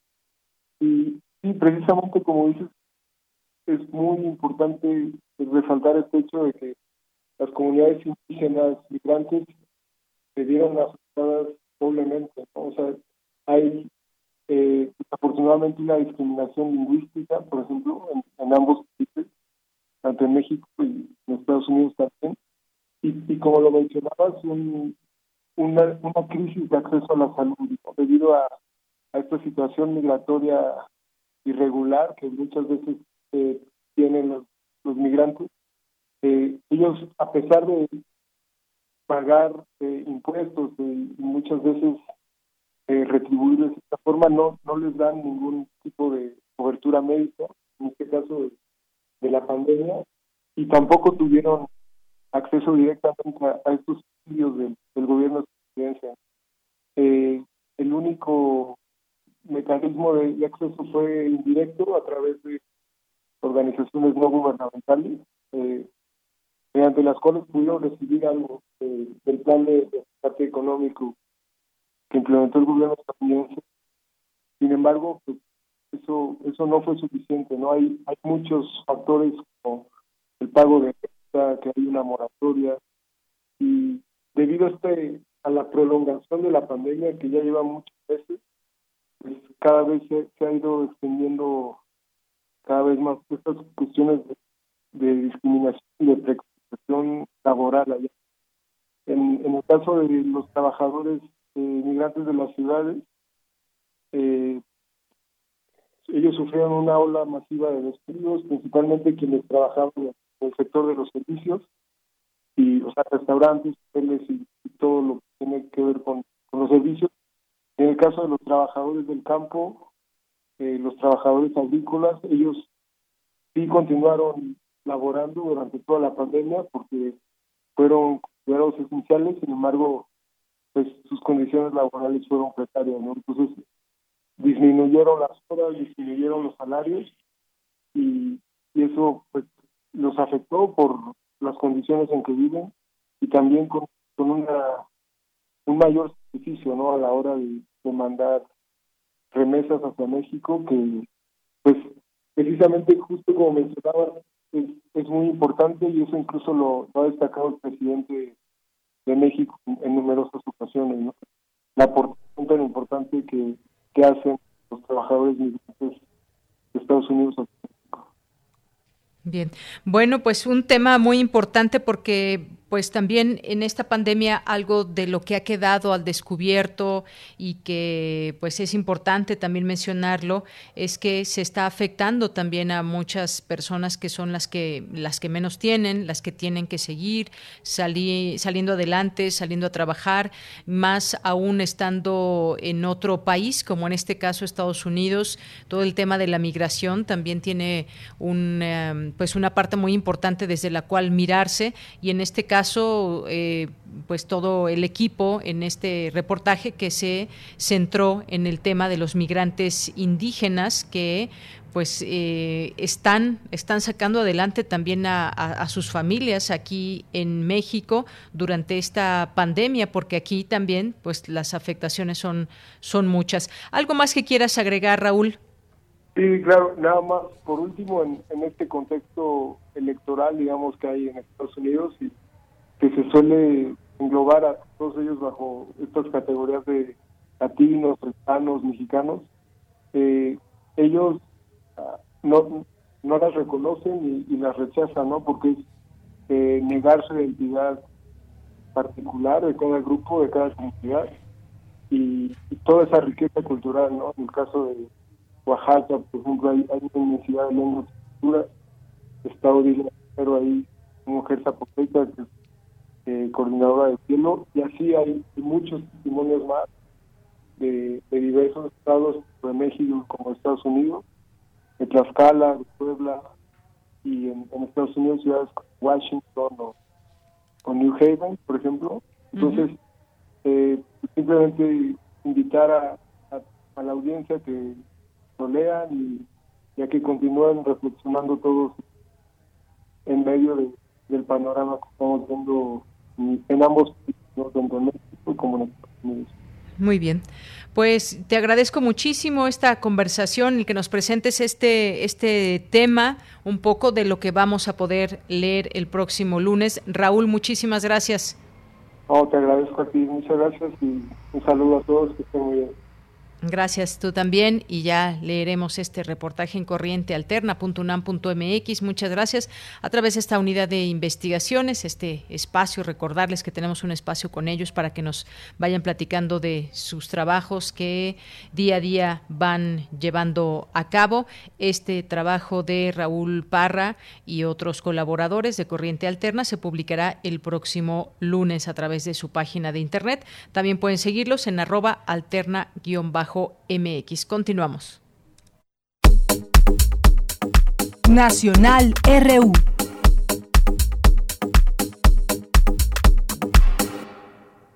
Dos de la tarde con 32 minutos y en temas nacionales el general Salvador Cienfuegos se declaró no culpable ante eh, juez allá en los Estados Unidos el general, pues exsecretario de Defensa Nacional, fue presentado el día de ayer por primera vez ante el Tribunal Federal de en Brooklyn para la lectura de los cuatro cargos en su contra, de los cuales se declaró no culpable. Eh, la instrucción de cargos, primer paso formal en el proceso de enjuiciamiento, fue realizada ante el juez magistrado Stephen Gold por videoconferencia ante el Tribunal Federal del Distrito del Este con Cienfuegos participando desde prisión. Gold resumió las acusaciones de conspiración, distribución, e importación de drogas ilícitas a Estados Unidos y el lavado de dinero generado por este negocio.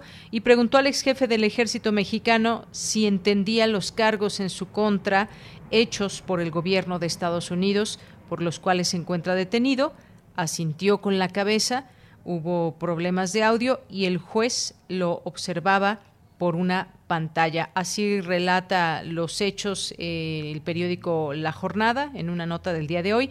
Dice el magistrado también le repitió sus derechos constitucionales, a lo que indicó que sí los entendía.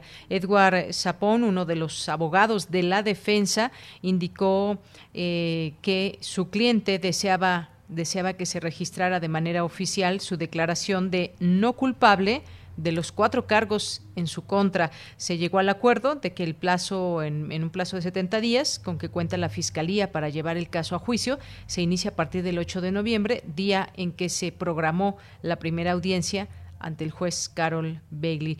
Bueno, pues algo que nos mantiene atentos también aquí desde México. En principio se declara no culpable y como sabemos ha contratado un despacho de abogados muy importante, muy, muy costoso y pues será parte de la defensa del general Salvador Cienfuegos. Bueno, y hay otra nota también que dio a conocer la Organización Mundial de la Salud el día de ayer y señaló como ejemplar la reconversión hospitalaria que aplicó México.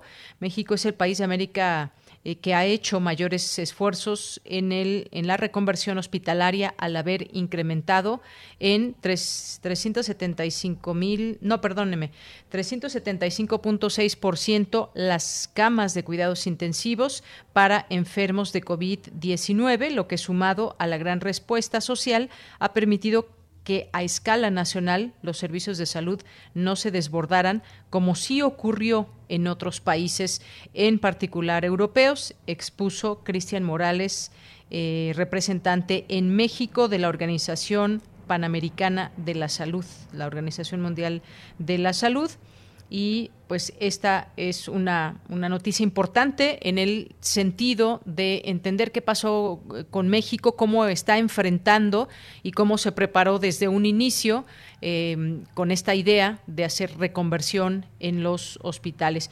Al participar en la reunión regional, fortalecimiento de la capacidad de respuesta organizacional para la reducción de los riesgos asociados a la atención de la pandemia, que reunió a funcionarios de salud de seis estados, también se expresó, expresó su admiración por la rapidez con que el gobierno del presidente López Obrador hizo la reconversión y por el inmenso sacrificio de los mexicanos por haberse quedado en casa los primeros meses de la pandemia. Bueno, hay un exhorto todavía de hacerlo en la medida de las posibilidades que se pueda eh, hacer esta situación con las personas que lo puedan, que lo puedan hacer. Y bueno, pues esto es parte de la información también que queríamos conversar, comentar con ustedes y vamos ahora a continuar con el refractario RU. Prisma RU. Relatamos al mundo.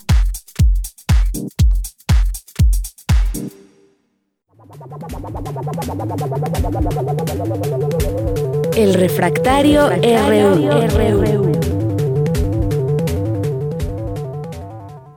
Bien, pues le doy la bienvenida al maestro en Derecho y profesor de la FESA Catlán y la Facultad de Derecho, Javier Contreras. ¿Cómo estás, Javier? Buenas tardes. Hola, ¿qué tal, Deyanera? Muy buena tarde para ti y para todo el amable auditorio de Prisma RU. Pues hemos llegado nuevamente al final de la semana y creo que hay que empezar a discutir, o mejor dicho, continuar con las discusiones que van acerca del conflicto electoral allá en los Estados Unidos. Es algo que puede sonar hasta de alguna manera mm, recurrente en la historia mexicana reciente, cuando hablábamos de aquellos viejos conflictos postelectorales con el ahora presidente López Obrador, pero hay que tener una claridad muy, muy particular. Este conflicto que está teniendo lugar ahora en Estados Unidos es actual, no es postelectoral, porque la elección propiamente todavía no termina. Se están computando aún actas, se sigue revisando los votos en algunos de los estados, algunos de esos mismos estados allá en Estados Unidos están cambiando sus tendencias de votación, favoreciendo ahora a Joe Biden, y hay que dejar esto muy claro, no se trata ni de una suerte de fraude electoral, de algoritmos malvados. Sobre todo lo menciono mucho para todos estos colegas que les gustan las teorías de la conspiración. Simplemente hay que esperar a que concluya el recuento de votos y saber cómo va a terminar de dividirse los votos del colegio electoral estadounidense. Pueden haber críticas a su sistema electoral, por supuesto, pero en el propio sistema y en el propio principio de autodeterminación de los pueblos será una cuestión de Estados Unidos y exclusivamente de ellos modificar o no finalmente ese colegio electoral a mi manera de verlo y cuando menos desde la ciencia política, puede que sea pertinente y necesario ya transitar un nuevo modelo electoral en aquel país para evitar este tipo de problemáticas, porque no es la primera vez que ocurre. Hemos visto tanto derrotas de candidatos que tienen la mayor cantidad de los votos populares, es decir, los votos efectivamente eh, emanados de las manos de las y los ciudadanos, en contra, o mejor dicho, versus eh, los votos de los colegios electorales, que pueden ser mayores cuando los primeros son menores, es decir, tener más votos efectivos y tener menos votos en el colegio electoral, como le pasó al Gore, como eh, le pasó a Hillary Clinton, y bueno, Ahora ya vemos que se recupera una tendencia normal en el caso de Biden, donde tiene más votos eh, populares y por el momento también tiene ya más votos electorales y probablemente los suficientes para convertirse en nuevo presidente de Estados Unidos. Efectivamente, es un, tema muy importante que sigue dando de claro en muchos sentidos de qué hablar, porque han sucedido muchas cosas del martes a la fecha. Y bueno, pues es eh, recurrente, evidentemente, este tema eh, y el análisis del, del propio conflicto electoral en Estados Unidos, que pues está viendo de esa manera Trump con una con pues con uh, ciertas palabras que ha utilizado que le estarían robando la presidencia y demás y uno se pregunta si se avecina una crisis constitucional en este sentido y muchas otras preguntas también derivadas propias de la elección para el caso de México, por ejemplo, Javier. Aquí me gustaría mencionar lo siguiente. La única persona en los medios de opinión y compañía en Estados Unidos que le atinó a lo que iba a pasar fue Bernie Sanders quien era precandidato demócrata, él mismo anunció, va a haber una tendencia hacia Joe Biden y en el momento que eso ocurra va a salir Donald Trump a decir que le están haciendo fraude y a desconocer los resultados de la elección. Hay que recordar que en el caso de Estados Unidos no tienen un sistema como el nuestro, allá no hay un tribunal electoral del Poder Judicial de la Federación, aquí es cuando vemos la valía de nuestras instituciones democráticas en un lugar llamado México, pero pensemos en lo que ocurre allá. Allá habrá una Suprema Corte de Justicia y también habrán pues tribunales y compañía, pero que han sido actualmente retacados de eh, jueces, de ministros eh, republicanos. Ahora, lo que tendremos que preguntarnos es, una vez que Donald Trump lleve a tribunales el conflicto electoral, los tribunales y particularmente los jueces que fueron nombrados por una mayoría republicana en cada uno de esos eh, juzgados, en cada uno de esos ministerios, eh, serán lo suficientemente independientes, auténticamente independientes para reconocer los resultados de los votos electorales o irán hacia hacer una especie de golpe de Estado constitucional en contra de la República y el orden constitucional estadounidense, pensando en el reconocimiento ahora sí de los votos eh, populares, que en cualquiera de los casos en realidad está siendo derrotado Donald Trump. Esto por la parte de la justicia constitucional. Y para México, hay que pensarlo de forma amplia. Muchas personas están hablando acerca de qué tan bueno sería que Donald Trump se quedara frente a la presidencia de Estados Unidos por, pues, pensar en esto de, eh, pues, malo por conocido que nuevo por conocer, pero pues creo que sería eh, un error. Pensar en que se mantenga Donald Trump en la silla de Estados Unidos no es únicamente para el tema de México. Recuerden, más de una amenaza comercial se ha recibido en los Estados Unidos mexicanos desde los Estados Unidos de América en tiempos de la presidencia de Donald Trump. No se trata tampoco ni del mejor aliado ni del mejor amigo que hemos tenido en el gobierno de México. Hay que tenerlo muy presente.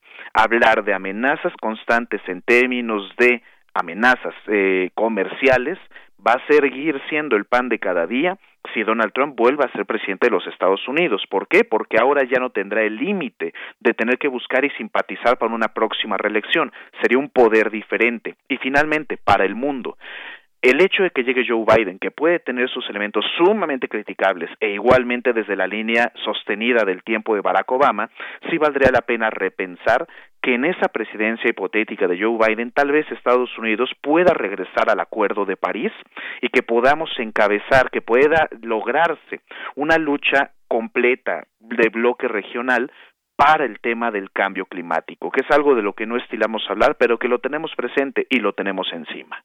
Efectivamente, bueno, pues sí, porque como mexicanos hemos, eh, mexicanos hemos sobrevivido a gobiernos tanto demócratas como republicanos, sobrevivido, padecido y demás, no sabría, no sabría yo decir con cuál nos ha ido mejor, con qué, eh, con si con los republicanos o los demócratas o igual de igual de mal, pero bueno, es algo que también eh, evidentemente tiene que haber relaciones, ya sea diplomáticas, comerciales y demás, con nuestro vecino. Y hay otro caso, vamos a pasar a otro, a otro tema, Javier, que tiene que ver con Luis Videgaray, el exsecretario de Hacienda, de Relaciones Exteriores, con, eh, con Peña Nieto, su hombre fuerte, digamos, su hombre fuerte del peñismo, que está en la mira por la Fiscalía. ¿Cómo ves este, este tema desde tu punto de vista? Pues aquí me voy a permitir ser, eh, pues de alguna forma, eh, muy, puro, muy franco. Qué bueno que así sea. A ver, hemos visto ya cómo empiezan a caer gobernadores del tiempo del peñismo, cómo ya cayeron secretarios del tiempo del peñismo y ahora vienen por este hombre fuerte. Lo que me parece sorprendente eh, y para bien es que esto ya es una acción penal directo de nuestra Fiscalía General de la República. Claro, esto todavía no termina por ejecutarse, apenas tenemos ya la noticia de que efectivamente van por el señor secretario Videgaray, exsecretario, mejor dicho, pero hay que tenerlo muy claro más allá de pensar en que hay una especie de línea, persecución, quema de brujas o algo semejante, no, no, no, a ver, tengámoslo muy claro. Si la persona cometió un delito en términos de corrupción, se le tiene que perseguir y se le tiene que castigar. Trátese de quien se trate y respondiendo a cualquiera de los signos políticos a los cuales se puedan amparar. En el caso de Luis Bedegaray, ya hemos visto que salió este viejo oficial mayor de, Rosario Robles, eh, Cebadúa, a mencionar que tiene elementos y pruebas suficientes para poder vincular a Videgaray, a Peña Nieto y a otros personajes. Incluso volvió a salir a medios el exgobernador Duarte allá de Veracruz para mencionar una mayor cargada de evidencias y pruebas en contra de esta triada de personajes. Entonces, pues, ojalá que la Fiscalía General de la República integre adecuadamente sus carpetas, lleve a cabo una muy pulcra investigación y podamos traer aquel personaje desde su cómodo cubículo en aquella universidad para que venga a rendirle cuentas al pueblo de México, porque esto no puede seguir pasando, y menos aún cuando hablamos de un gobierno que está combatiendo o que tiene por bandera el combate a la corrupción. Y como corolario para este tema, hay que tener presente que la Fiscalía General de la República es un órgano autónomo, por lo que no depende precisamente del gobierno de México. Por eso es que confío y espero que todo el personal a cargo de Hertz Manero lleven a cabo de manera muy pulcra y precisa esta investigación para traer de vuelta a este personaje a rendir cuentas al país. Gracias, Javier. Y muy rápidamente, otro tema. El Senado aprueba la ley Olimpia, seis años de cárcel por, por acoso sexual digital. Efectivamente, Deyanira, me parece algo aplaudible y un triunfo una buena acción por parte de las y los legisladores en nuestro Congreso de la Unión. Recordemos que esta iniciativa nace en la Cámara de Diputados y se encontraba en la Cámara Revisora, que en este caso es el Senado de la República, y bueno, se ha aprobado, pero ojo, hay que tenerlo también muy presente porque luego no perdemos, eh, perdemos de vista nuestro proceso legislativo en México.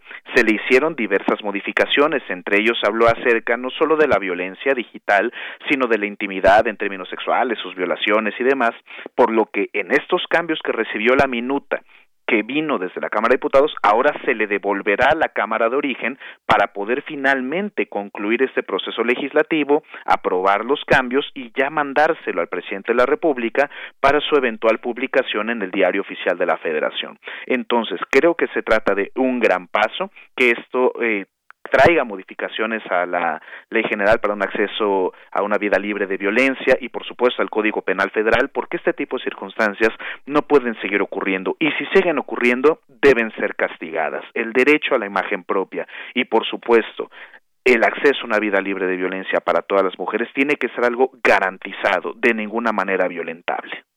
Muy bien. Pues Javier, muchísimas gracias. Gracias por estos temas que nos traes hoy al análisis, temas que han sido noticia durante la semana. Muchas gracias y nos escuchamos el siguiente viernes. Muchísimas gracias, Deyaneri, para todo el amable auditorio de Prisma RU. Cuídense mucho y que tengan un excelente fin de semana. Igualmente tú. Hasta luego. Muy buenas tardes. Bien, y pues antes de continuar con Melomanía RU, con Dulce Wet, pues informarles, ayer dábamos a conocer esta, este comunicado de la Escuela Nacional Preparatoria con eh, la preocupación de uno de sus estudiantes que se había reportado como desaparecido. Y bueno, pues la buena noticia es que el estudiante Jorge Barrera Ríos, de 16 años de edad, de la preparatoria número 5 de la UNAM, pues había estado desaparecido desde el 26 de octubre, pero ya fue localizado, se encuentra sano y ya está en su casa. Continúa pues todas las investigaciones en torno a lo que sucedió y esta broma de la que de la que fue víctima. Continuamos.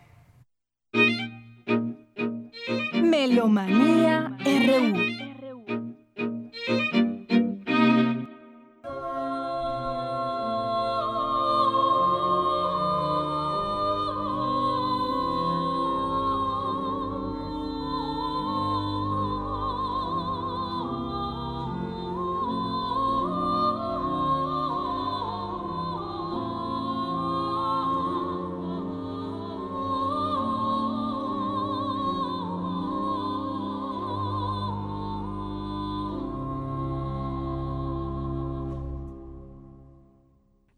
buenas tardes, Deyanira. Muy buenas tardes, Dani y amigos melómanos de Prisma RU.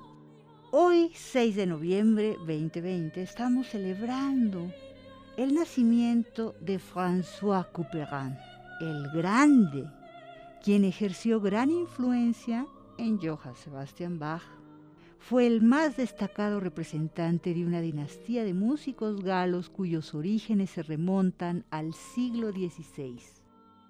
Es también, junto a Jean-Philippe Rameau, el más universal de los compositores del barroco francés.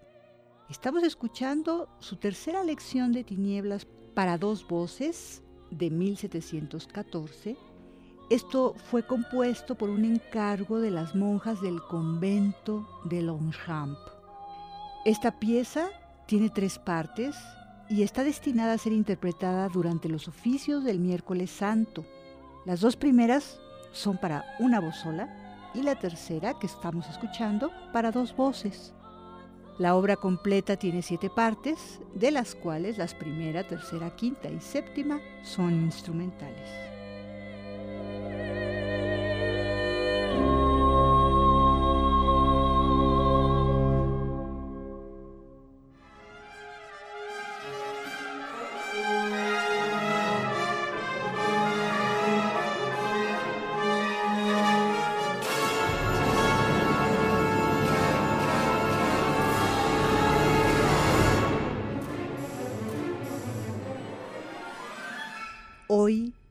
6 de noviembre, recordamos 55 años sin el compositor franco-estadounidense Edgar Varese. Su música tuvo un fuerte impacto en la vida cultural occidental, pues fue un gran precursor de la música electrónica.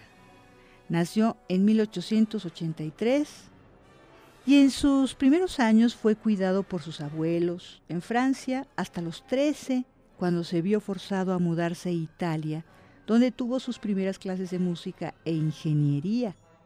Luego viajó a París y conoció a todos los famosos compositores y artistas franceses, escribió música, se casó, tuvo una hija, pero después perdió toda su obra en un incendio, se divorcia, emigra a los Estados Unidos y ahí inicia una nueva vida entre los artistas de la década de 1920. Investiga y profundiza sus estudios en las nuevas formas y las nuevas tecnologías para la expresión artística llega a América y esto se llama Amérique.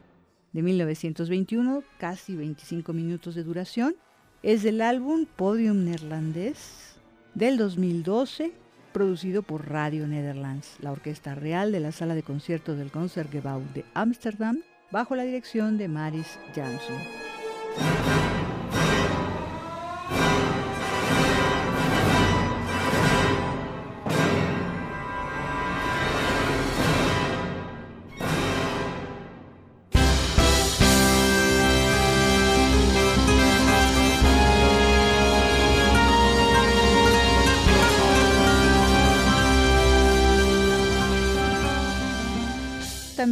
Lo decíamos la semana pasada, recordaremos a Agustín Lara, su fallecimiento hace 50 años, un día como hoy, 6 de noviembre, conocido como el Flaco de Oro, y ahorita estamos escuchando Granada que compuso en 1932 con Fela Domínguez en la voz y la Big Band Jazz de México bajo la dirección de Ernesto Ramos en un disco del sello Urtext producido en México en el 2012.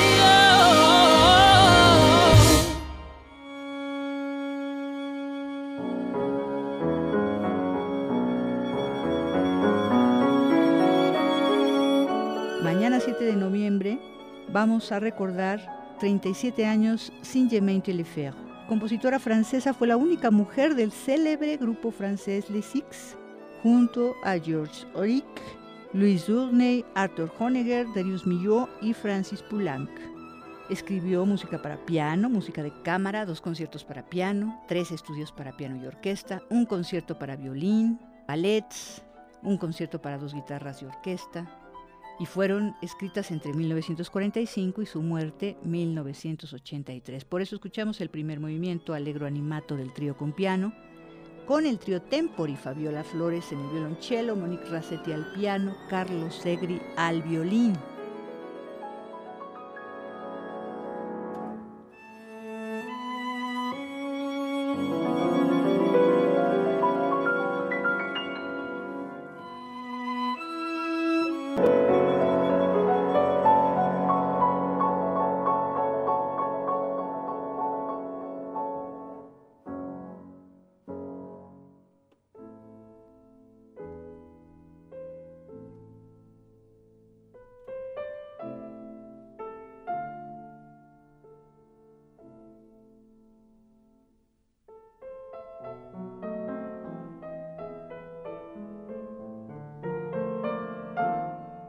Y tenemos dos invitaciones celebrando a Beethoven, un recital para viola y piano que se llevará a cabo de cualquier forma, si no presencial, en línea. Tenemos la invitación del maestro Fernando Montes de Oca, violista. Hola, hola, hola, buenas tardes, ¿quién anda ahí? Yo soy Fernando Montes de Oca y estamos aquí en el marco del fantástico programa Melomanía de Dulce Duet. Muchas gracias, Dulce, por esta invitación para avisarles, para comentarles, para invitarles que vamos a estar en el CENART junto con la maestra Rebeca Lluveras, tenista cubana vecina de México hace rato ya, este próximo domingo, o sea, pasado mañana, en la sala Blas Galindo del CENART, a las 1.30 de la tarde. Este recital lo hemos denominado Celebrando a Beethoven, porque es el 250 aniversario de su natalicio, el próximo 17 de diciembre. Y lo queremos aprovechar invitándonos entre nosotros, a vosotros, para estar juntos, junto al gran Beethoven, junto a Schumann, junto a Schubert. Entonces, no olvidemos, por favor, a la 1.30 este domingo, o sea, pasado mañanita, Plaza Lindo, para escuchar las dos romanzas de Beethoven y después Schumann, el Adagio y Allegro, originalmente escrito para violín o para violonchelo y corno. Y luego, para cerrar con broche de oro, Schubert, la sonata Arpeggione pueden tomar y bajar el programa de mano que tiene toda la información completa en la propia página del Senado. Los esperamos el próximo dominguito a la 1.30 en el Senado, en la sala Blas Muchas gracias siempre.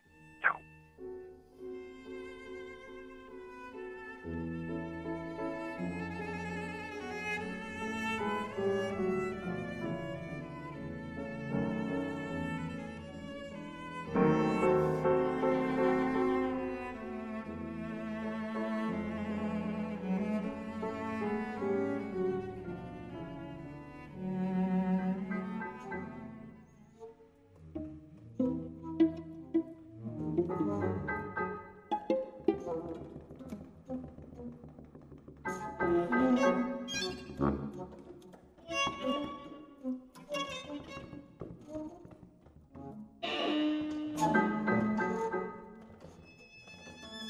último, no olviden, mañana sábado stream en vivo, Plus Minus de Karl Stohausen y un estreno de la compositora mexicana Valeria Hornar, Vientos Alicios.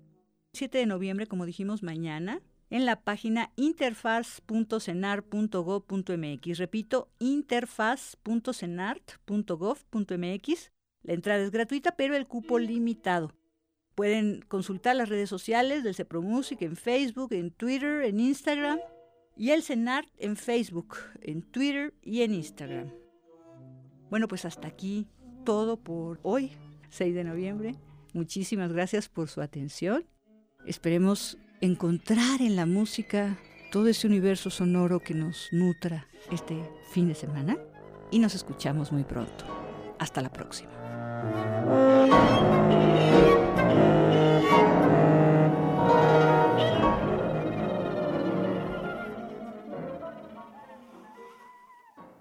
Bien, pues muchas gracias a Dulce Wet que nos deja su melomanía RU. Y bueno, pues tenemos unos regalos para ustedes si quieren ser parte, disfrutar de este, de este concierto. Esta invitación del maestro Fernando Montes de Oca, que es violista, al recital celebrando a Beethoven, concierto concierto, ay, aquí se me acaba de cerrar la información, a ver, aquí está celebrando a Beethoven, concierto en vivo, en línea, este domingo 8 a la 1.30 en la sala Blas Galindo del CENART y pues nos pueden escribir las cinco primeras personas pues tendrán esta cortesía doble. Y pues a través de nuestras redes sociales arroba Prisma RU, será mucho más fácil, así que muchas gracias o si quieren también a través de Facebook en Prisma RU. Así que bueno, pues con esto llegamos al final de esta emisión. Muchas gracias por su preferencia y nos escuchamos el próximo lunes. Gracias, gracias a Daniel Olivares allá en la producción, a Denis Licea en la asistencia ¿Quién está por allá en los controles técnicos? Andrés, Andrés Ramírez, muchos saludos. Y aquí en el micrófono se despide de Yanira Morán. Son las 3 de la tarde. Que tenga buena tarde y buen provecho. Hasta, hasta el lunes.